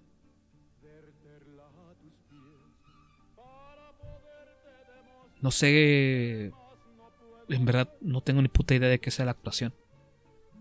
Pero si eso no es actuación, pues entonces he estado equivocado toda mi puta vida. ¿No? Realmente creo que esta película no fue, no, no quiero decir que fue un error soltarla en una plataforma así. Porque pues bueno, es muy saludable para el medio que la gente tenga acceso a otro tipo de cine. Porque tal vez salirnos de nuestra zona de confort en el que solamente queremos que una, que una película te estupidice dos horas, pues está bien. Y es bastante respetable. Yo también. a mí me encanta que me estupidicen las cosas. Me encanta ver películas en las que no tengo que pensar absolutamente nada. Y que en dos horas me van a hacer reír, me van a hacer emocionar, me van a hacer todo esto. Y acabo y digo bye. ¿No? Pero al mismo tiempo, hay veces que nos podemos dar un pequeño momento para ver algo a lo que no estamos acostumbrados. Y no medirlo con la misma vara a la que medimos todo. Es ahí donde se encuentra la, la clave de la diversidad al ver todo lo que nos puede ofrecer el entretenimiento. Eh, he escuchado muchas cosas últimamente de en muchos podcasts sobre, sobre el entretenimiento, sobre que solamente te tiene que entretener y no. Hay que pensar solamente y hay que recordar en cómo eran las películas anteriormente, en cómo eran los blockbusters anteriormente. Anteriormente un blockbuster era una película que se planeaba desde un principio bastante bien, en el que se le metía una muy buen soundtrack, en el que se pensaba muy bien en cómo la ibas a contar. Un ejemplo súper rápido, y que a mí me gusta tocar mucho, que me gusta poner mucho de ejemplo, es Volver al Futuro, Back to the Future, ¿no? Esa película tiene es una puta maravilla. No porque sea de que viajes al futuro, no porque el Doc nos caiga bien, no porque Martin sea el mejor eh, protagonista del universo, sino porque la película está bien hecha. La película tiene un soundtrack que recordamos hoy en día, que escuchamos las melodías y nos pueden venir luego, la, luego, luego a la cabeza las escenas de las que va tan solo el cómo inicia la película. En pantalla negra, con los créditos, y se empiezan a escuchar relojes. Nos enfocan primero un reloj. Y nos enfocan a Martin, que está dormido. Desde ahí, la película nos está diciendo que el tiempo es algo importante dentro de la misma historia. Ajá, aparte, obviamente aparte del título, ¿no? O sea, lo lees y dices, bueno, creo que sé más o menos de qué va. Pero ahí sí una persona que no tenía ni puta idea, que pueda leer esas capas que tiene que tienen los productos audiovisuales se va a dar cuenta de eso, ¿no? Entonces hay que tener en cuenta por qué antes un blockbuster eran lo que eran y por qué muchas de esas películas de ese entonces las recordamos tanto. Porque se tomaban el tiempo de hacer una película. Porque tenían pasión al hacer la película obviamente después el, el público y, la industria eh, nos acostumbraron a otro tipo de cosas, a otro tipo de entretenimiento, y a que el espectador no exija nada. Hoy en día el espectador no quiere exigir nada más que te divierta. Y aquí es donde luego yo no entiendo a la gente, ¿no? Que menciona tanto y que critica ya tanto las películas de Marvel, que porque siempre lo mismo, que la chingada. Y bueno, no son todas las personas, ¿no? Pero hay un buen grupo que, que sí dice eso. Pero pues yo los veo muy felices siguiendo consumiendo todo ese tipo de cosas. Yo no digo que no consuman cine de superhéroes, yo lo consumo, yo lo veo. Ya no tanto como antes, porque realmente me he desencantado mucho del género. De hecho, apenas no tiene mucho, vi Aquaman y... Y pues bueno, ¿no? ¿Qué les digo? no me gustó para nada la película. O sea, no, no, o sea, simplemente no. Igual en el año pasado, ¿no? Salió lo que fue Ready Player One, que a mucha gente le gustó. Y a mí me. Me fastidió tanto la película. Se me hace tan olvidable y tan mediocre. Y hay muchas películas hoy en día que son tan olvidables y tan, tan olvidables y tan mediocres. Y aplaudimos a la mediocridad. Yo no estoy diciendo que mi opinión sea la mejor o que mi visión sea sea lo único o que yo estoy en lo correcto. Lo que yo quiero es que seamos exigentes con lo que nos están dando. Obviamente saber con qué ser exigente. No te vas a poner a exigirle a rápido y furioso. Pero sí puedes exigir a otro tipo de cosas. Por ejemplo, en las películas superiores podemos exigir más. Se pueden hacer más cosas. Se pueden arriesgar a hacer más. Pero no lo hacemos. Entonces, pues bueno, ¿no? Es ahí eso. O sea, no, no, no quiero que esto se tome como, como la charla en la que eh, este pendejo se pone, se pone a regañarlos y todo eso, ¿no? De, y, y tampoco caer en, ese discurso pendejísimo y descalificativo y que, ma, y que me caga como no tienen una puta idea el hecho de que digan es que tú no entendiste. Es que no lo entiendes. Es que no entiendes de qué va. No, es una pendejada. O sea, son pendejadas de tamaño grandísimo. En, y, que cuando una persona lo dice, o sea, sí ganas de decirle, oye, ¿sabes qué? Cierra tu, tu pinche boquita que solamente te sirve para decir pura mierda, ¿no? ¿Por qué no? Porque en base a nuestras experiencias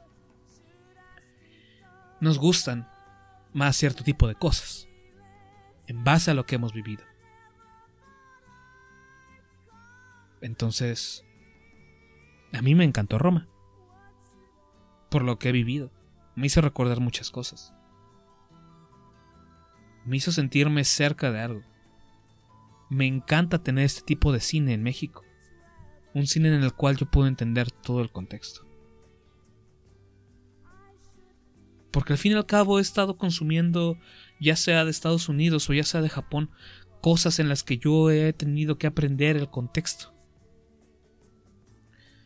Eh, en, en, en, todo lo japonés he tenido que aprender los modismos, las tradiciones, el, los términos que utilizan, el juego de palabras que pueden usar. Y me ha costado mucho tiempo de mi vida. En cambio en esta no. En Roma ya lo sé. Y no saben a mí qué bonito se me hace el ver algo así. Sin duda alguna Fede mencionó de esta película que a él se le hizo tierna. El buen Fede de nosotros el barrio. Él eh, ahí en la parrilla de mi compadre lo lo menciona. Que él la describía como una película tierna, bonita. Y no puedo estar más de acuerdo con él. Es una película muy bonita. Es una película muy tierna. Es una película en la que te puedes dar un tiempo para ver algo. Pero en verdad para verlo. Y poder observar cómo era México. Poder observar cómo era este país. E igual trasladarlo tal vez a tu situación. Ver que ha cambiado, ver que no. Ver que se nos ha olvidado. Pero bueno, ¿no? Creo que desvarié bastante. En este estoy viendo que llevo casi una hora, hora y media, ¿no? Hablando de todo esto. Creo que sin duda alguna ya quiero darle un, un final a todo esto. Y creo que no hay otro más que decirles que Roma hoy en día se convirtió en una de mis películas favoritas. Es una película que no pretende nada. Es una película que te cuenta algo que pasó. Algo que vivieron. Y algo por lo que muchas personas van a seguir viviendo. Una situación más de la vida en la que no hay buenos ni malos, en la que no hay mejores o peores decisiones, en la que solamente hay seres humanos viviendo su día a día. Y eso para mí, tal vez es de lo que más me gusta ver. En verdad creo que de menos en este año tal vez fue la película que más disfruté. No es la película que más me gustó, pero sin duda es la película que más disfruté. En verdad, el hecho de que vaya a estar nominada a Oscars, que vaya a estar nominada a tal, que gane tal premio, que gane tal otro, a mí me viene valiendo 20 kilómetros de la más hipolitita verga que se pueden imaginar. Es lo que menos me importa. Lo que menos me importa en las películas es que gane un premio o que sea reconocida por algo y que se y que pasen a dar un puto discurso pendejo y chingaderas de ese tipo. A mí lo que me importa es lo que me hizo sentir la película en el momento que yo la vi. Y que sea un producto que yo pueda decir, quiero volverlo a ver. Para mí es ahí cuando una película vale la pena. No vale la pena porque tenga una puta estratilla de, de un de un hombre ahí o, que gane un puto globo de oro o que gane en los, en los BAFTA o que gane el puto león de Venecia, nada de eso, o sea, es lo que menos importa en verdad. Y es ahí donde les digo que les valga verga todo ese tipo de cosas. Lo único que importa es lo que tú piensas sobre el producto que tú viste. Así que los invito, en verdad, a que ustedes me digan qué les pareció Roma. ¿Qué vieron, se identificaron con algo, no les gustó? ¿Por qué no les gustó? Pero en verdad, ¿por qué? No, no, el hecho de que es lenta, que es aburrida. Sino tal vez qué le cambiarán ustedes, qué no les gustó, eh, creen que lo representó mal, han vivido algo así, no han vivido algo así, se les hace nada realista. Eh, o les gustó porque vieron tal vez algo similar a mí, les gustó mucho la fotografía que tiene, tiene una fotografía hermosa, hermosa, realmente hermosa. Algo que yo después ya supe es de que esto era como una especie autobiográfica de este Cuarón. Y fue donde comprendí muchas escenas que él pone. Vamos a ver en la película muchas veces escenas en las que solamente enfoca hacia un centro de mesa está lleno de cigarros y un biberón, hacia una cierta imagen que va pasando. Y yo me puse a recordar que yo tengo muchas escenas así. Se nota que son sus recuerdos. Se nota que es lo que él recordaba.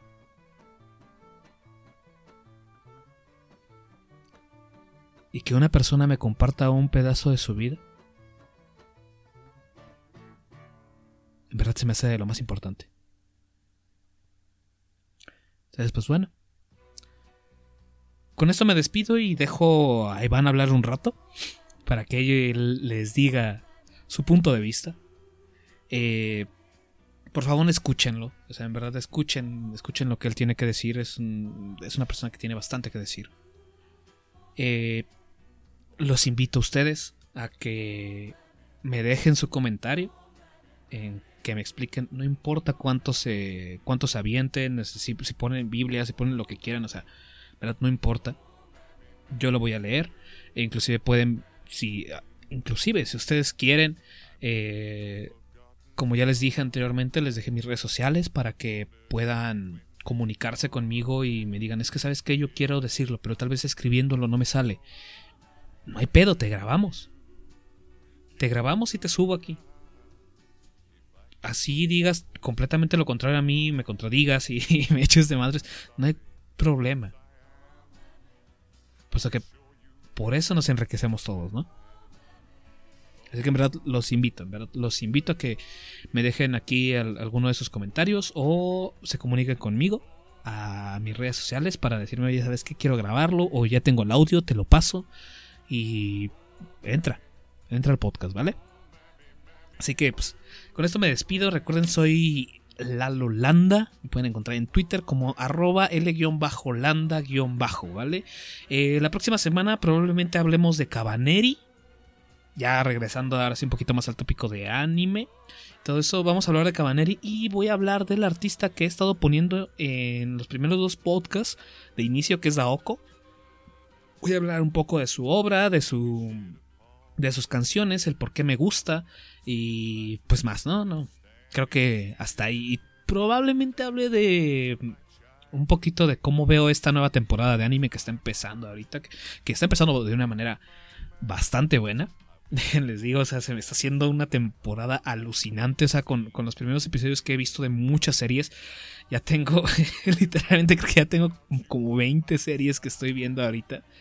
Y todavía no salen todas, entonces eso me preocupa bastante, ¿no? Y no hay una que haya dicho, la quiero dropear, o sea, o no haya un... Porque hay muchas veces que me pasa que veo el primer capítulo y digo, ¿sabes qué? Bye. O sea, no, no voy a tener tiempo para estar viendo todo esto, ¿no? Entonces, pues bueno, creo que más o menos de eso va a tratar el próximo podcast, así que vayan esperando. Eh, como les digo, y espero si, si, si todo si todo sigue su, su, curso y no me pasa nada más, eh, espero que si salga de menos quincenal, ¿no? De menos en la próxima quincena tengan otro, otro podcast de estos.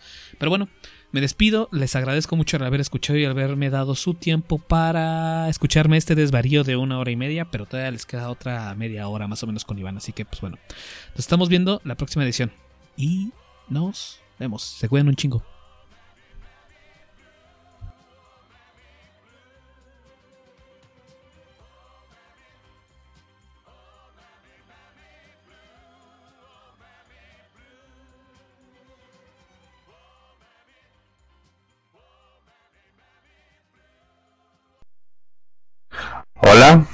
Este, buenos días, tardes. Este, yo soy Iván y vengo una vez más a explicar, compartir mi opinión en esta ocasión sobre el largometraje llamado Rom. Eh, bueno, pues lamentablemente, como en la anterior entrega, soy un ignorante en muchos detalles, este, como interesantes, como quién es el director, Cuarón, Cuarón, creo que se llama así. Pero bueno, sin duda alguna, eh, esto se expondrá en otro lugar. Lo que aquí nos trae es el mexicano. Porque empiezo, a empiezo con esa palabra, ¿no? El, bueno, frase, el mexicano. Porque yo creo que muchas de estas películas que tienen eh, este fin como de compartir el día a día, este de pues una persona común en general, juega con algo llamado la identificación, ¿no? Creo que, bueno, todos la vivimos, ¿no? Nos llegamos a identificar con algo, eh, con, algún personaje, con, alguna canción inclusive, ¿no? Entonces, este juego de identificación que va con el día a día eh, es muy grato en realidad. Es muy grato porque no juega con la clásica empatía que podemos llegar a sentir con el filme o con lo que se nos muestra, ¿no? Sino, yo pienso mucho en una frase para explicar esto, empatía va a ser cuando tú expresas el yo siento lo mismo que el otro. Pero identificación va a ser cuando uno explica el he vivido lo mismo. ¿no? Estas dos frases, el he vivido lo mismo y puedo sentir lo que el otro, son dos aspectos totalmente diferentes, ¿no? Y que cargan con diferentes cuestiones. En este caso, Roma nos plantea en México, ¿no? Así que, bueno, desde la primera instancia es como de, bueno, ¿qué más cercano me puedo sentir que el país donde vivo, donde nací, ¿no? Entonces, sin embargo, en esta identificación hay varios aspectos que hay que tener en cuenta, ¿no? Eh, eh, uno de ellos, que es uno de los más importantes, es, es el histórico dinámico. El aspecto histórico dinámico eh, de la diferenciación entre la película y el actual, ¿no? ¿A qué me refiero con esto? ¿Qué es esto de historia dinámico? Bueno, simplemente es, eh, es la época, ¿no? Por más que pudiese como plantarse en México, es un México totalmente diferente, ¿no? por supuesto, ¿cuántos años? Más o menos 40, si mal no me equivoco. Tal vez un poquito más. 47, 48 creo.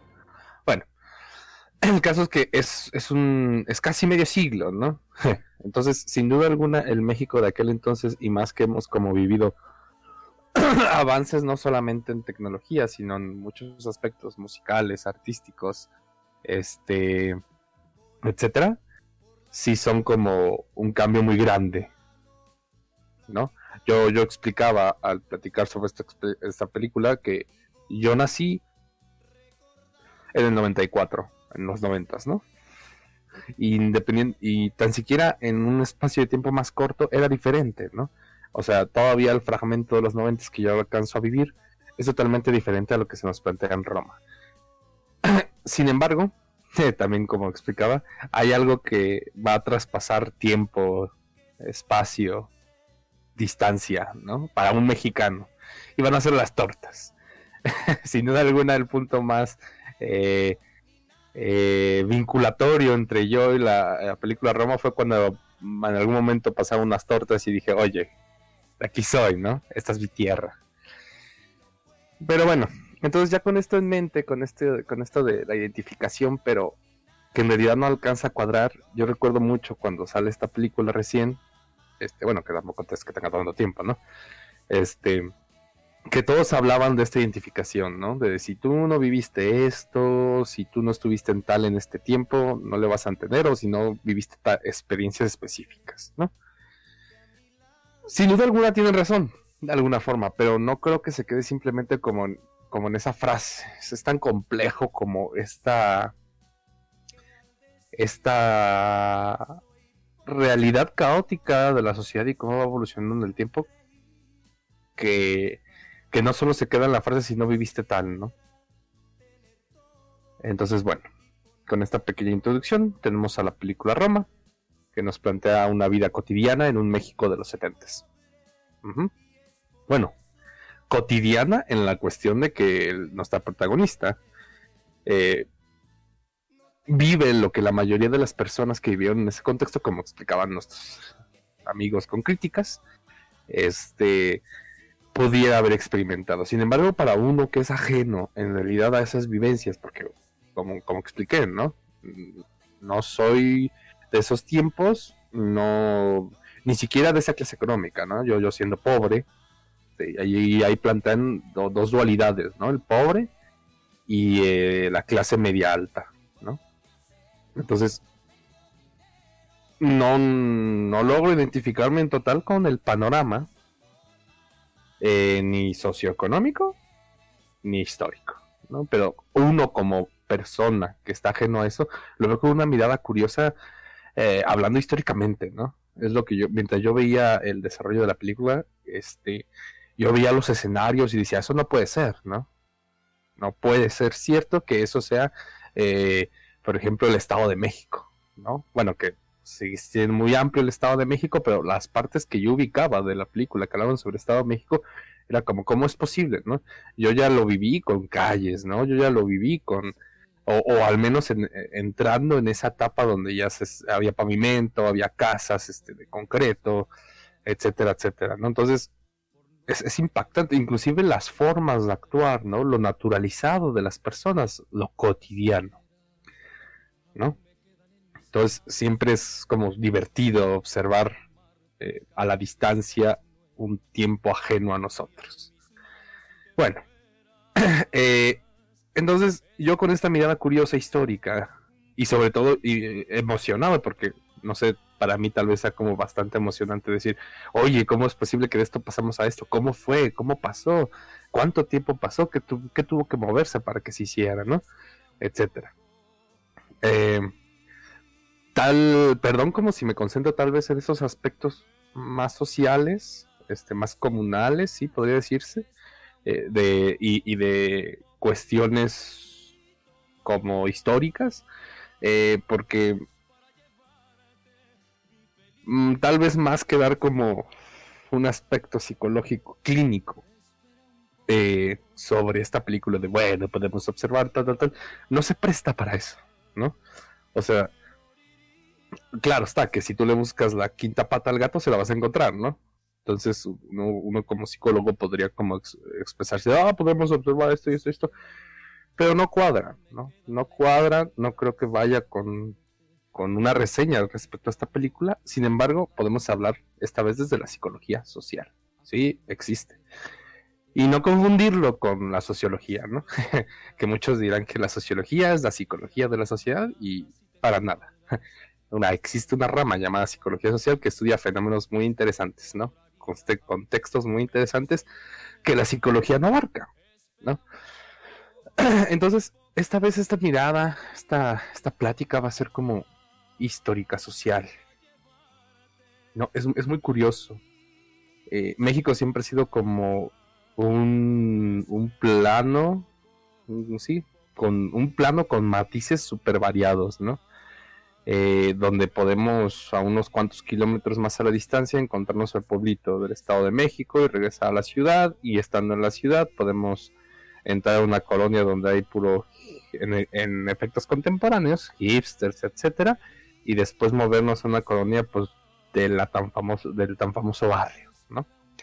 Eh, sin duda alguna, pues bueno, estos son como efectos de ciudad, de cómo se ha ido expandiendo y todo esto.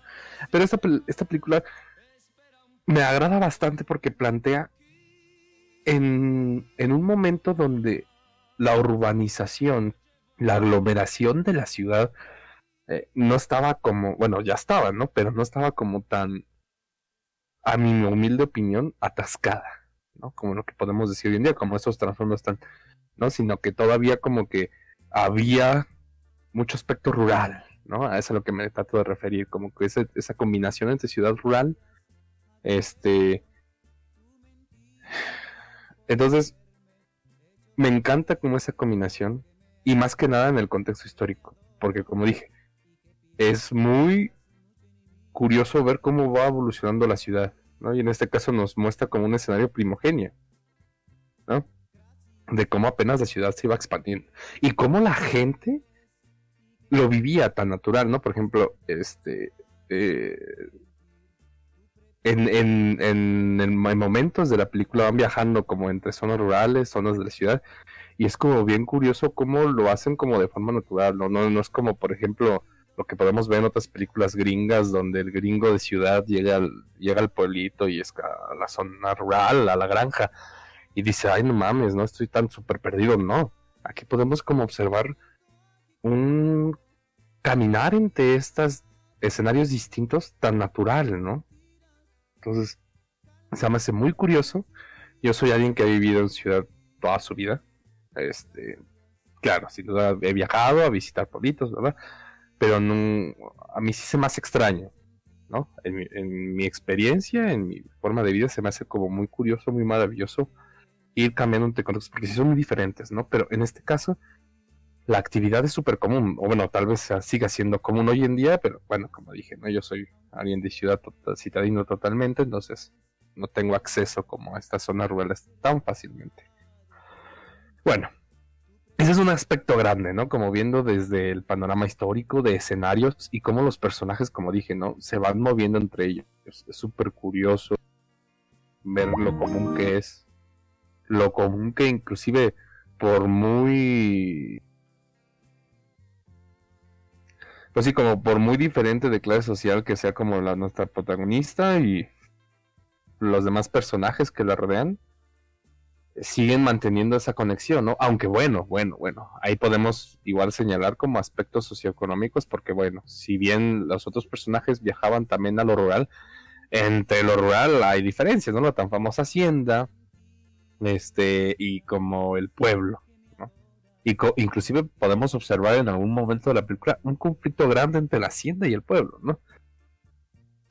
Entonces, alguna vez, este, bueno, este, Chucho, este, Lalo, me hizo un comentario que verdaderamente uno logra ver a lo largo de la película, ¿no? Que dice, o sea, nosotros vemos el día a día, pero pasan tantas cosas atrás, pero no como, como puntos fuertes de la película, sino como eventos ahí de trasfondo, ¿no? Porque nuestra temática, nuestro drama reside en otro lugar. Y entonces es súper curioso que es verdad, ¿no? Si como uno va viendo. Y en realidad yo lo a identificar como es como lo que la mayoría de nosotros vivimos, ¿no? Vamos caminando nuestro día a día con nuestras problemáticas individuales y atrás de nosotros el mundo se sigue, se sigue moviendo, el mundo sigue girando. Y entonces es... Y a veces es hasta que nos roza un evento importante o nos afecta o nos beneficia, que en verdad lo volteamos a ver. ¿no? Eh, que bueno, este mismo efecto, no, no efecto, no, este mismo acontecimiento que lo que describía de que hasta que un evento nos toca lo podemos como ver ya directamente a los ojos este pasa lo mismo en la película no nuestra protagonista sigue sigue su vida diaria no pero atrás de ella y es hasta que en un momento de la película eh, un evento importante la, la toca que ella eh, entra en una crisis en tanto lo que vio, en tanto lo que ha vivido hasta el momento y lo que, lo que va a pasar en ese instante, ¿no? Entonces, bueno, eh, algo que también me agradó de la película es que en realidad muchas películas, como alguna vez lo dije, eh, exageran la situación, ¿no? Nosotros que nuestro morbo nos exige ver drama, explosiones, eh, llanto, gritos, que muchas veces es muy admirable el trabajo con lo que se hace con eso, o cómo, o cómo, o cómo lo, manejan tan exageradamente, ¿no? E, es, lo divertido, es lo que nos atrae. Eh, yo soy una persona bastante como plástica, podría decirse así, plástica, básica, como lo dirían, ¿no? Eh, mm, entonces, la mayoría de las películas me gustan, ¿no? Pero... Y muy pocas veces me gustan las películas lentas, las películas sin, sin esta exageración, ¿no? Sin embargo, Roma es lenta, es pausada, es tranquila, es monótona. Y aburrida no es la cuestión de que la película está aburrida y de hueva, sino que es como la vida, ¿no? Es aburrida. Ajá. Entonces, es muy interesante cómo en realidad muestra cómo las personas viven los acontecimientos, ¿no? A veces los acontecimientos tan agresivos o los problemas tan grandes que uno puede llegar a, vivir, cómo los maneja, porque por más destrozado que estés, eh, tienes que ir a trabajar mañana, ¿no? Y si no trabajas mañana, este, no comes. y peor aún, estando ya en el trabajo, este, con el malestar emocional, eh, tratas a veces de platicar con alguien más, este, y no hay nadie con quien hablar, o no tienen tiempo porque también tienen una vida apresurada, porque si no, no comen, ¿no? Entonces, me, es grato como observar en realidad una cercanía a lo que nosotros vivimos cada día. Cómo afrontamos los problemas, ¿no? Eh, es, es, muy curioso cómo a veces nos tragamos eh, así nuestros malestares y por lamentablemente el contexto social, la realidad en la que nos tocó vivir, pues bueno, no, no nos podemos dar el lujo a veces de compartir con otras personas. Eh, por, el simple hecho de que a veces ni hay tiempo. Más que como pudiese pensar uno, no hay confianza con el otro, a veces ni hay tiempo. Las distancias, los tiempos no nos lo permiten. Entonces uno, carga, ¿no? Y a veces en el momento de la catarsis, eh, es ese momento donde uno por fin puede sacar todo, por fin puede deshacerse de todas esas cargas, viene en el momento ah, más inoportuno y sobre todo no necesariamente como nos lo describen, como, como lo decía, ¿no? Como, como una exageración, como ni siquiera una iluminación celestial que a veces como de, ah, Dios mío, este, ya estoy libre de estos yunques, como de, no. A veces la catarsis es tan simple como, este, un grito ahogado, un llanto ahogado de menos de 5 segundos y ya estoy, ¿no? Por esto mismo, de estas cuestiones sociales. Entonces, como lo describí hace rato, creo que esta película va más, más dirigida a analizar estos contextos, ¿no? Eh, en psicología social hay algo que llamamos este, pilares subjetivos. Los pilares subjetivos mm, funcionan eh, como bases para construir la forma de pensar socialmente hablando, el pensamiento social, eh, y por lo tanto nos lleva como a culturas, este, tradiciones, etcétera, ¿no? Creo que bueno, tradiciones y cultura que va más o menos hilado. Este, pero bueno. Entonces, ah, ¿por qué señalo esto de los pilares subjetivos, ¿no? De cómo nos construimos en nuestro pensamiento comunal, en nuestro pensamiento como sociedad, Porque eso dictamina las formas de actuar. Y como dije también al principio, esto está ligado al momento histórico. En el momento en el que se vive. Porque una vez más, no va a ser la misma sociedad de los 70 como nos la plantea Roma a la actual. Entonces es súper curioso cómo, cómo hay grandes diferencias, ¿no? Por ejemplo, yo platicando con, este, con mi madre, este, le dije, oye, es que estos son chachas, ¿no? A mí no me pueden engañar hoy en día como que por evitar ciertas palabras, etcétera, una vez más como remitiendo a lo políticamente correcto, lo que tenemos hoy en día como pilar subjetivo, en ese entonces no existía, ¿no? Estos se van rompiendo y se van reconstruyendo de acuerdo a cómo la sociedad se va moviendo. Entonces, esas eran chachas, ¿no? Esas eran sirvientes. Y se maniobraban como tal bueno, sin duda alguna habrá sirvientas que la hayan vivido bien chévere porque había personas que las contrataban y pues eran bien chéveres y otras no, pero no, pero por ejemplo hay muchos momentos, nuestra protagonista, creo que se me olvidó nuestra protagonista es una sirvienta de una familia de clase media alta. Entonces, eh, es bien curioso cómo en momentos luego si la madre de la familia le reclama de formas agresivas, ¿no? Lo que pudiese ser como de hoy en día es como, oye, ¿cómo te atreves, no? Y a lo que es algo llamado como empleada doméstica, este se defendería, ¿no? Inclusive la acusaría, yo qué sé. Pero en ese tiempo no. No, eran, eran miradas agachadas y en realidad es observar estos pilares. Ajá. Estos pilares este, subjetivos porque cómo en verdad se manejaban, ¿no? Eh, e-, esa forma de ver como de ella sí es como la persona a la que le tengo que dar cierta lealtad y, obediencia, ¿no? O sea, no es una empleada doméstica como las de hoy en día pudiese ser, que son empleadas, ¿no? No le deben ni no le deben nada al que le está contratando, pero aquí es, una vez más como la servidumbre, ¿no? Es muy gracioso como ver todavía en esos tiempos es esa visión de la servidumbre, este. Y del silencio que a veces la servidumbre tiene que llevar, ¿no? También es muy impresionante como eh, la, este pilar subjetivo que podemos ver en la protagonista, que ella viene como de un pueblo, ¿no? Viene, viene de una zona rural y entonces son súper, es una, es una persona súper cohibida también, ¿no? Que como con ese idea de todo el sexo es como, uh, decir la palabra sexo o referirse al acto es como, como muerte, ¿no? O sea, como me tengo que persinar cada vez que lo digo. Entonces son, todos esos detallitos que van construyendo esos pilares en ese instante, ¿no? Este. Entonces, Roma es como una muestra de aquellos pilares objetivos que los que eh, cómo se movía la gente, cómo reaccionaba ante los eventos, qué opinaban sobre los eventos es súper interesante siempre ver al pasado y, y no hacer el mal, la mala idea de decir voy a compararlo, porque uno, luego luego diría es que o una de dos, siempre hay dos respuestas en eso, ¿no? O una de dos, o en esos tiempos estaba mejor o en esos tiempos era una vasca, ¿no? Pues yo creo que ninguna de las dos, ¿no? Simplemente era otro tiempo.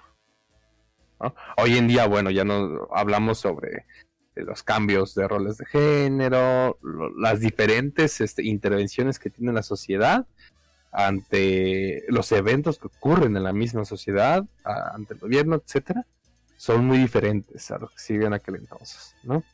Entonces, pero entonces, más que compararlos, es siempre bueno observarlos, siempre grato observarlos y decir qué curioso, ¿no?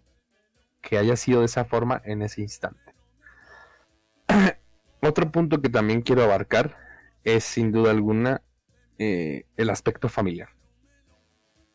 Muchas veces uno pudiese como pensar que la familia es la de sangre. Ajá.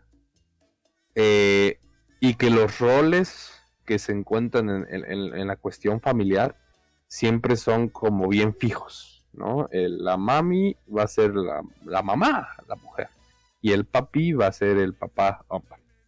A lo que eh, desde esta teoría como psicológica le llamamos la función paterna y la función materna y la función, no, la madre, la madre biológica o carnal y el padre carnal o biológico. carnal. Bueno, este. Aquí podemos ver, creo yo, una mecánica familiar que se maneja en ese tipo de eh, sectores sociales, ¿no? Como de, de clase media alta. Eh, como dije, yo soy como muy ajeno, así que no puedo dar como opiniones concretas ni de experiencias. Este, pero siempre he escuchado como eso, ¿no? Y más cuando se habla como de estas familias que son un poco adineradas.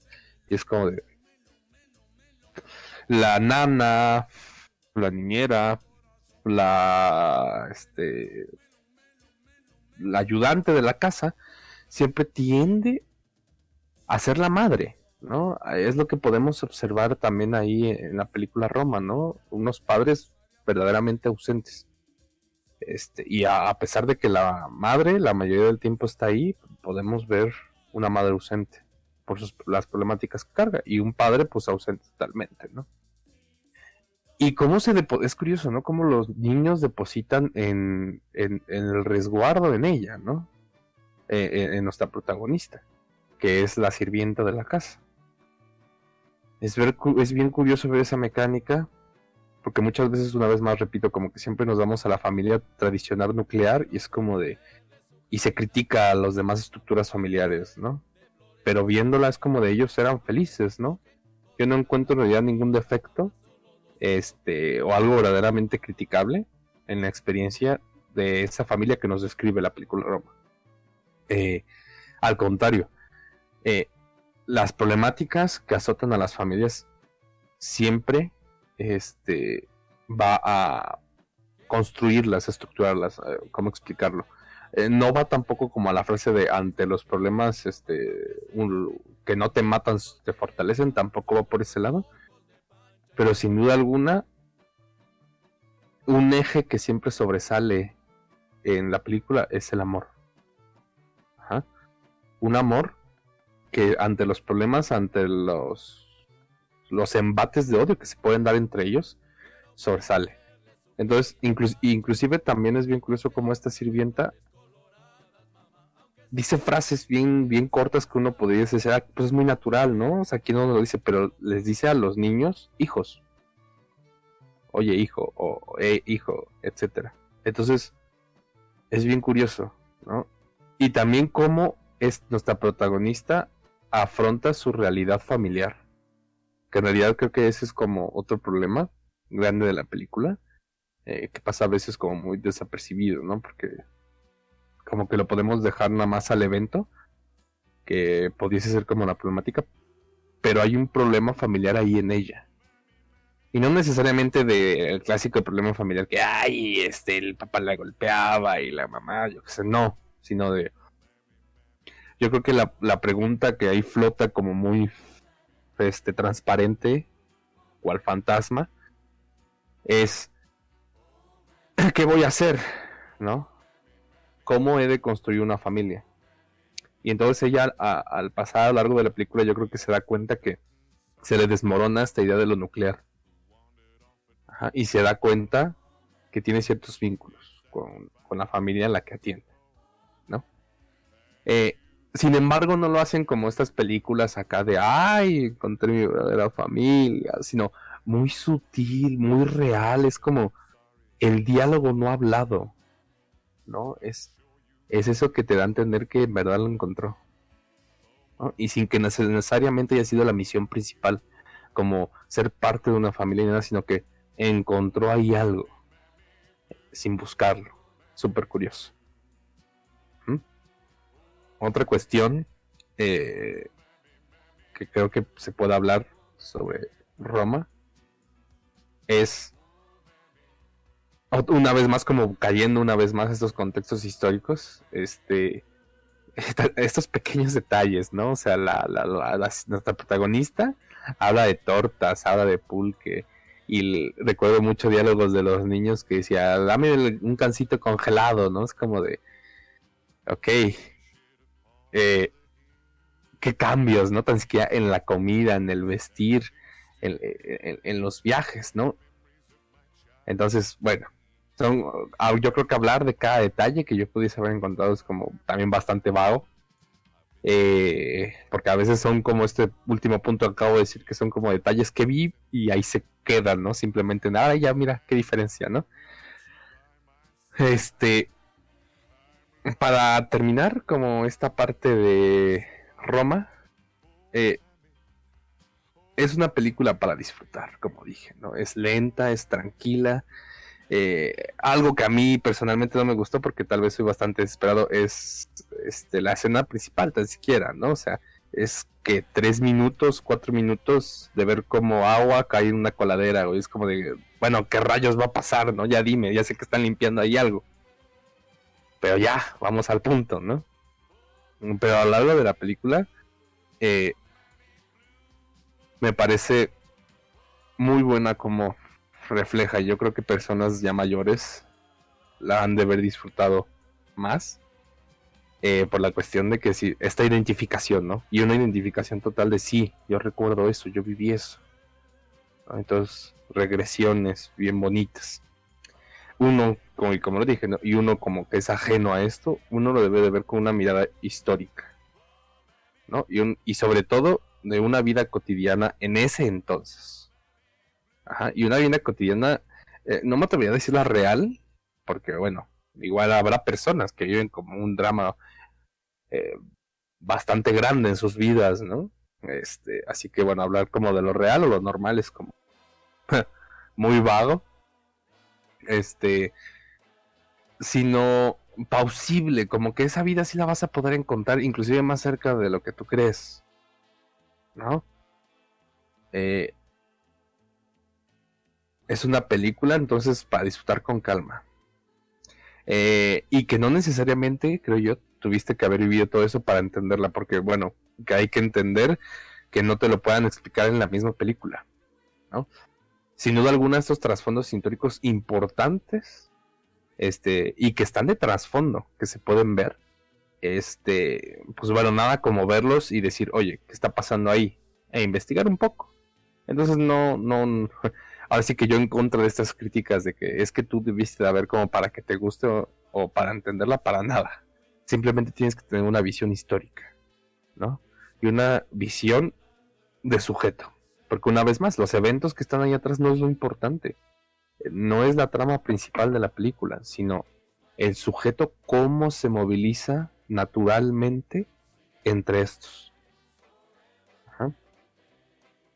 Entonces, bueno, eh, eso es todo por ahora. Eh, yo me despido por este instante. La recomiendo.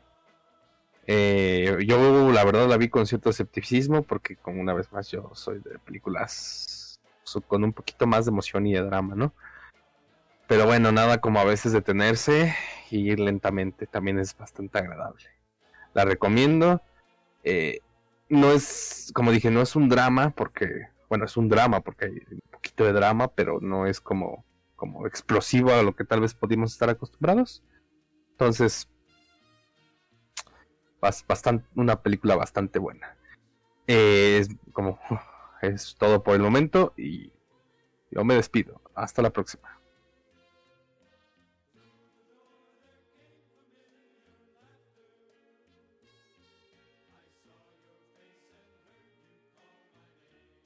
Nosotros el Barrio Entertainment Network presentó Le Vamos Entrando. Para más contenido visita nosotroselbarrio.com.